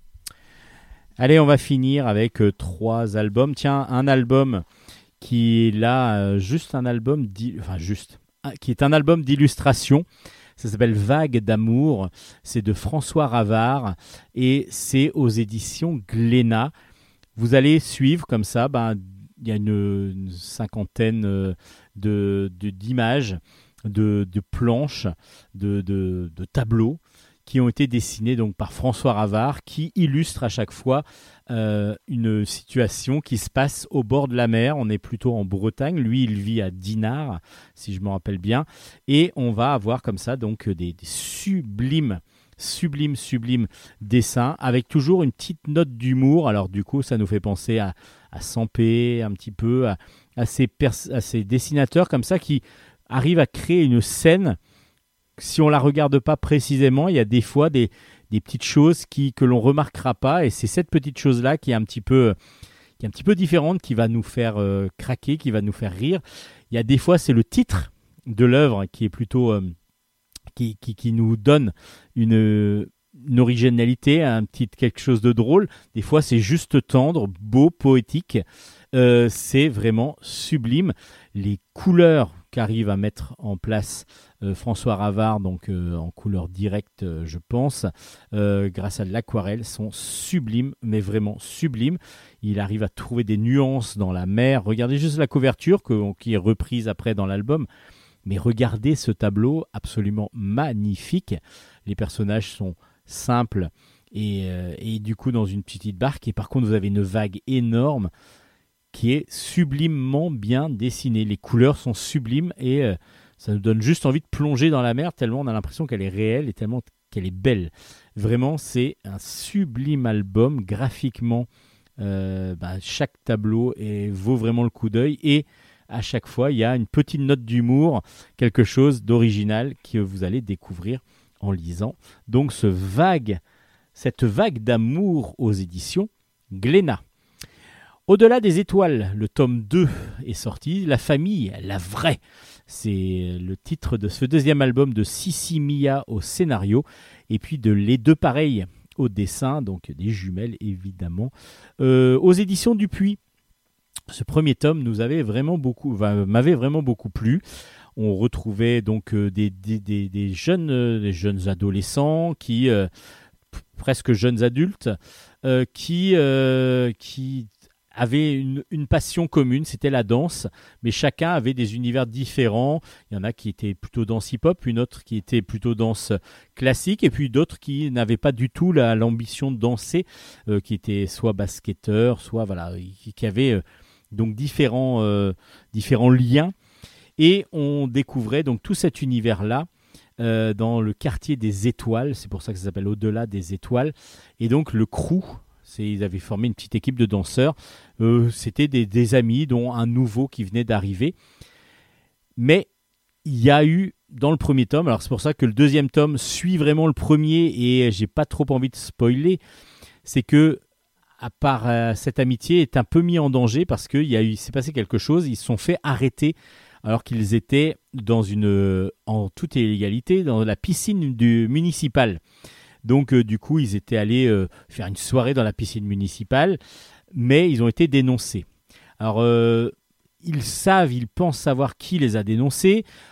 Le fait d'y avoir été dénoncés, bah, leurs parents, évidemment, vont leur tomber dessus les uns les autres. Donc, chacun va avoir des...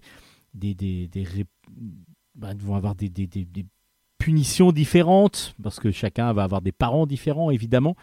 Et puis, surtout, ben, le crew va justement peut-être être au bord de l'implosion, parce qu'il va y avoir chacun qui va penser que c'est l'autre qui a dénoncé les autres. Mais est-ce que la dénonciation n'a pas été faite pour sauver justement le groupe? Et si on fait monter le groupe et si on fait sauver le groupe, comment est-ce qu'on va pouvoir le remettre sur pied?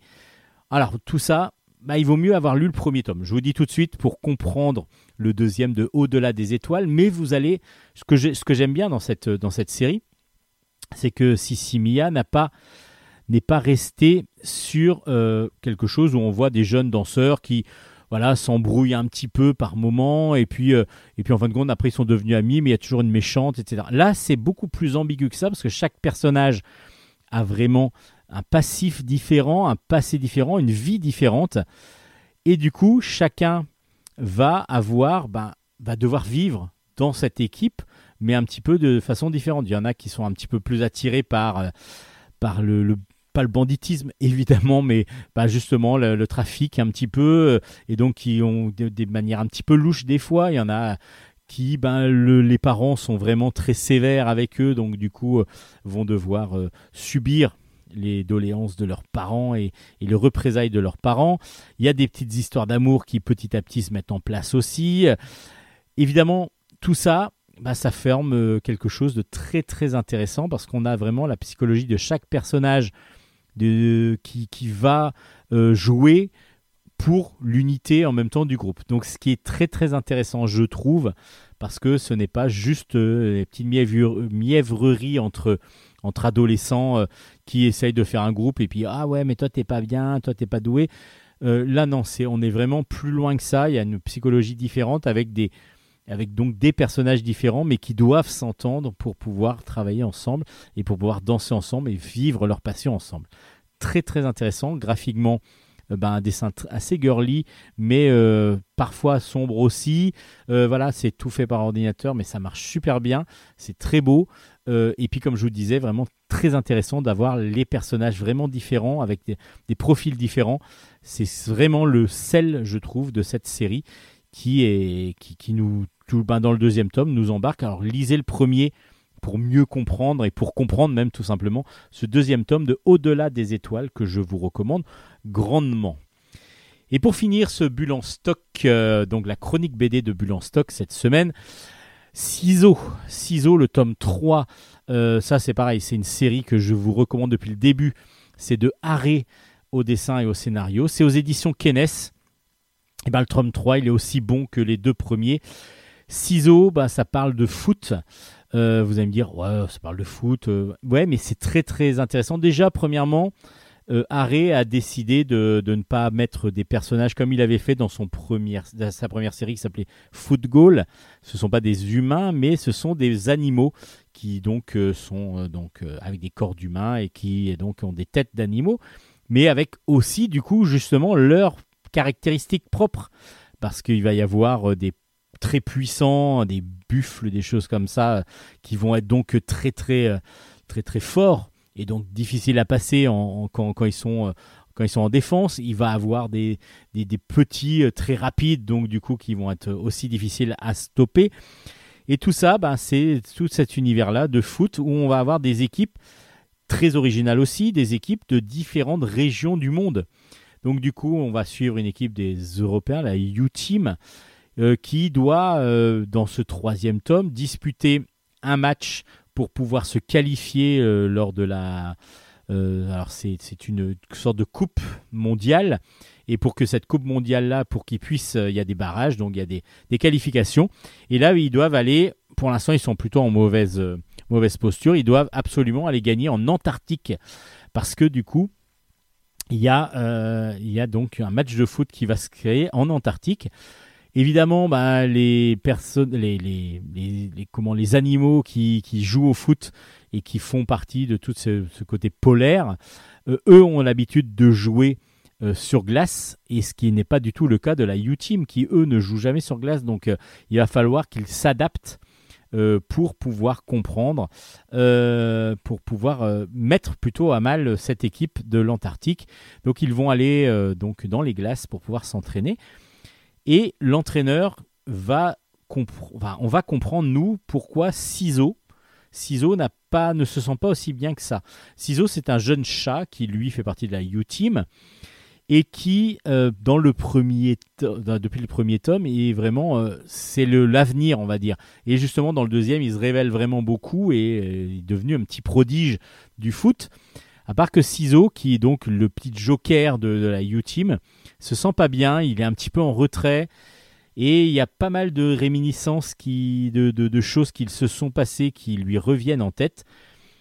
Et bien justement, on va comprendre ce qui s'est passé exactement. Et on va avoir le pourquoi, le comment de son mal-être, de son malaise aussi lorsqu'il va jouer contre ce fameux euh, chien euh, loup euh, des, neiges, enfin ce, ce husky, donc chien des neiges qui, qui a donc apparemment un passif euh, avec lui. Donc euh, ben, je vous en dis pas trop.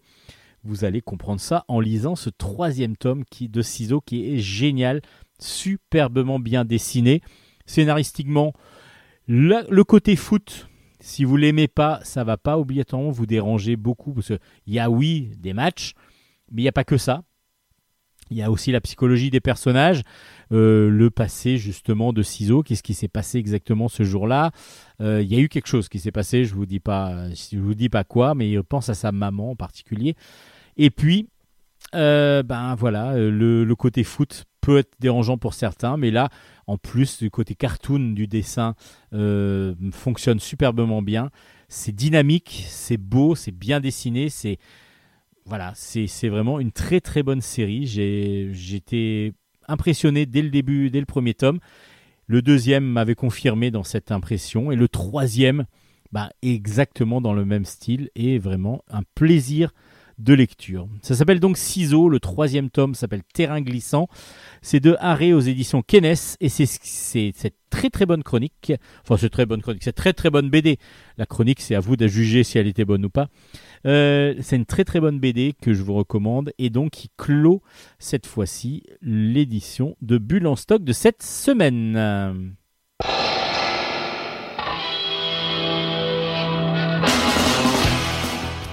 Et voilà, l'avant-dernière émission de Bulle en stock de la saison, c'est fini. Alors bon, on va euh, se retrouver la semaine prochaine. Ce sera encore en distanciel parce que du coup, ben, le studio ne sera pas libre. Donc euh, du coup, Hélène euh, va faire ses petites chroniques dans son coin comme aujourd'hui. Et Luna aussi. Et puis ben, on va regrouper tout ça pour la semaine prochaine. Mais d'ici là, vous pouvez évidemment avoir la référence de tous les albums que nous avons chroniqués aujourd'hui sur nos pages Facebook. Bulle en stock, Bulle avec un S. Et puis euh, autrement, ma page Facebook, euh, Steven Bescon. Évidemment, vous pouvez aller sur le site de Radio Grand Paris, la radio qui nous héberge avec euh, l'élégant. Voilà, l'élégant aujourd'hui. L'élégant et magnifiquement élégant. Nicolas Godin qui est, mène de main de maître cette radio. Vous pouvez aussi aller sur toutes les bonnes plateformes de podcast pour nous retrouver les anciennes émissions. Enfin bref, si vous voulez du bulle en stock, vous pouvez en avoir dans vos oreilles dès que vous le désirez, que ce soit sur, par le web, par le podcast. En tout cas, vous pouvez nous écouter quand vous le désirez. Bien sûr, vous pouvez aussi nous laisser des messages si vous le désirez sur nos pages Facebook. Allez, on se dit à la semaine prochaine pour la dernière émission. Je vais la préparer de ce pas.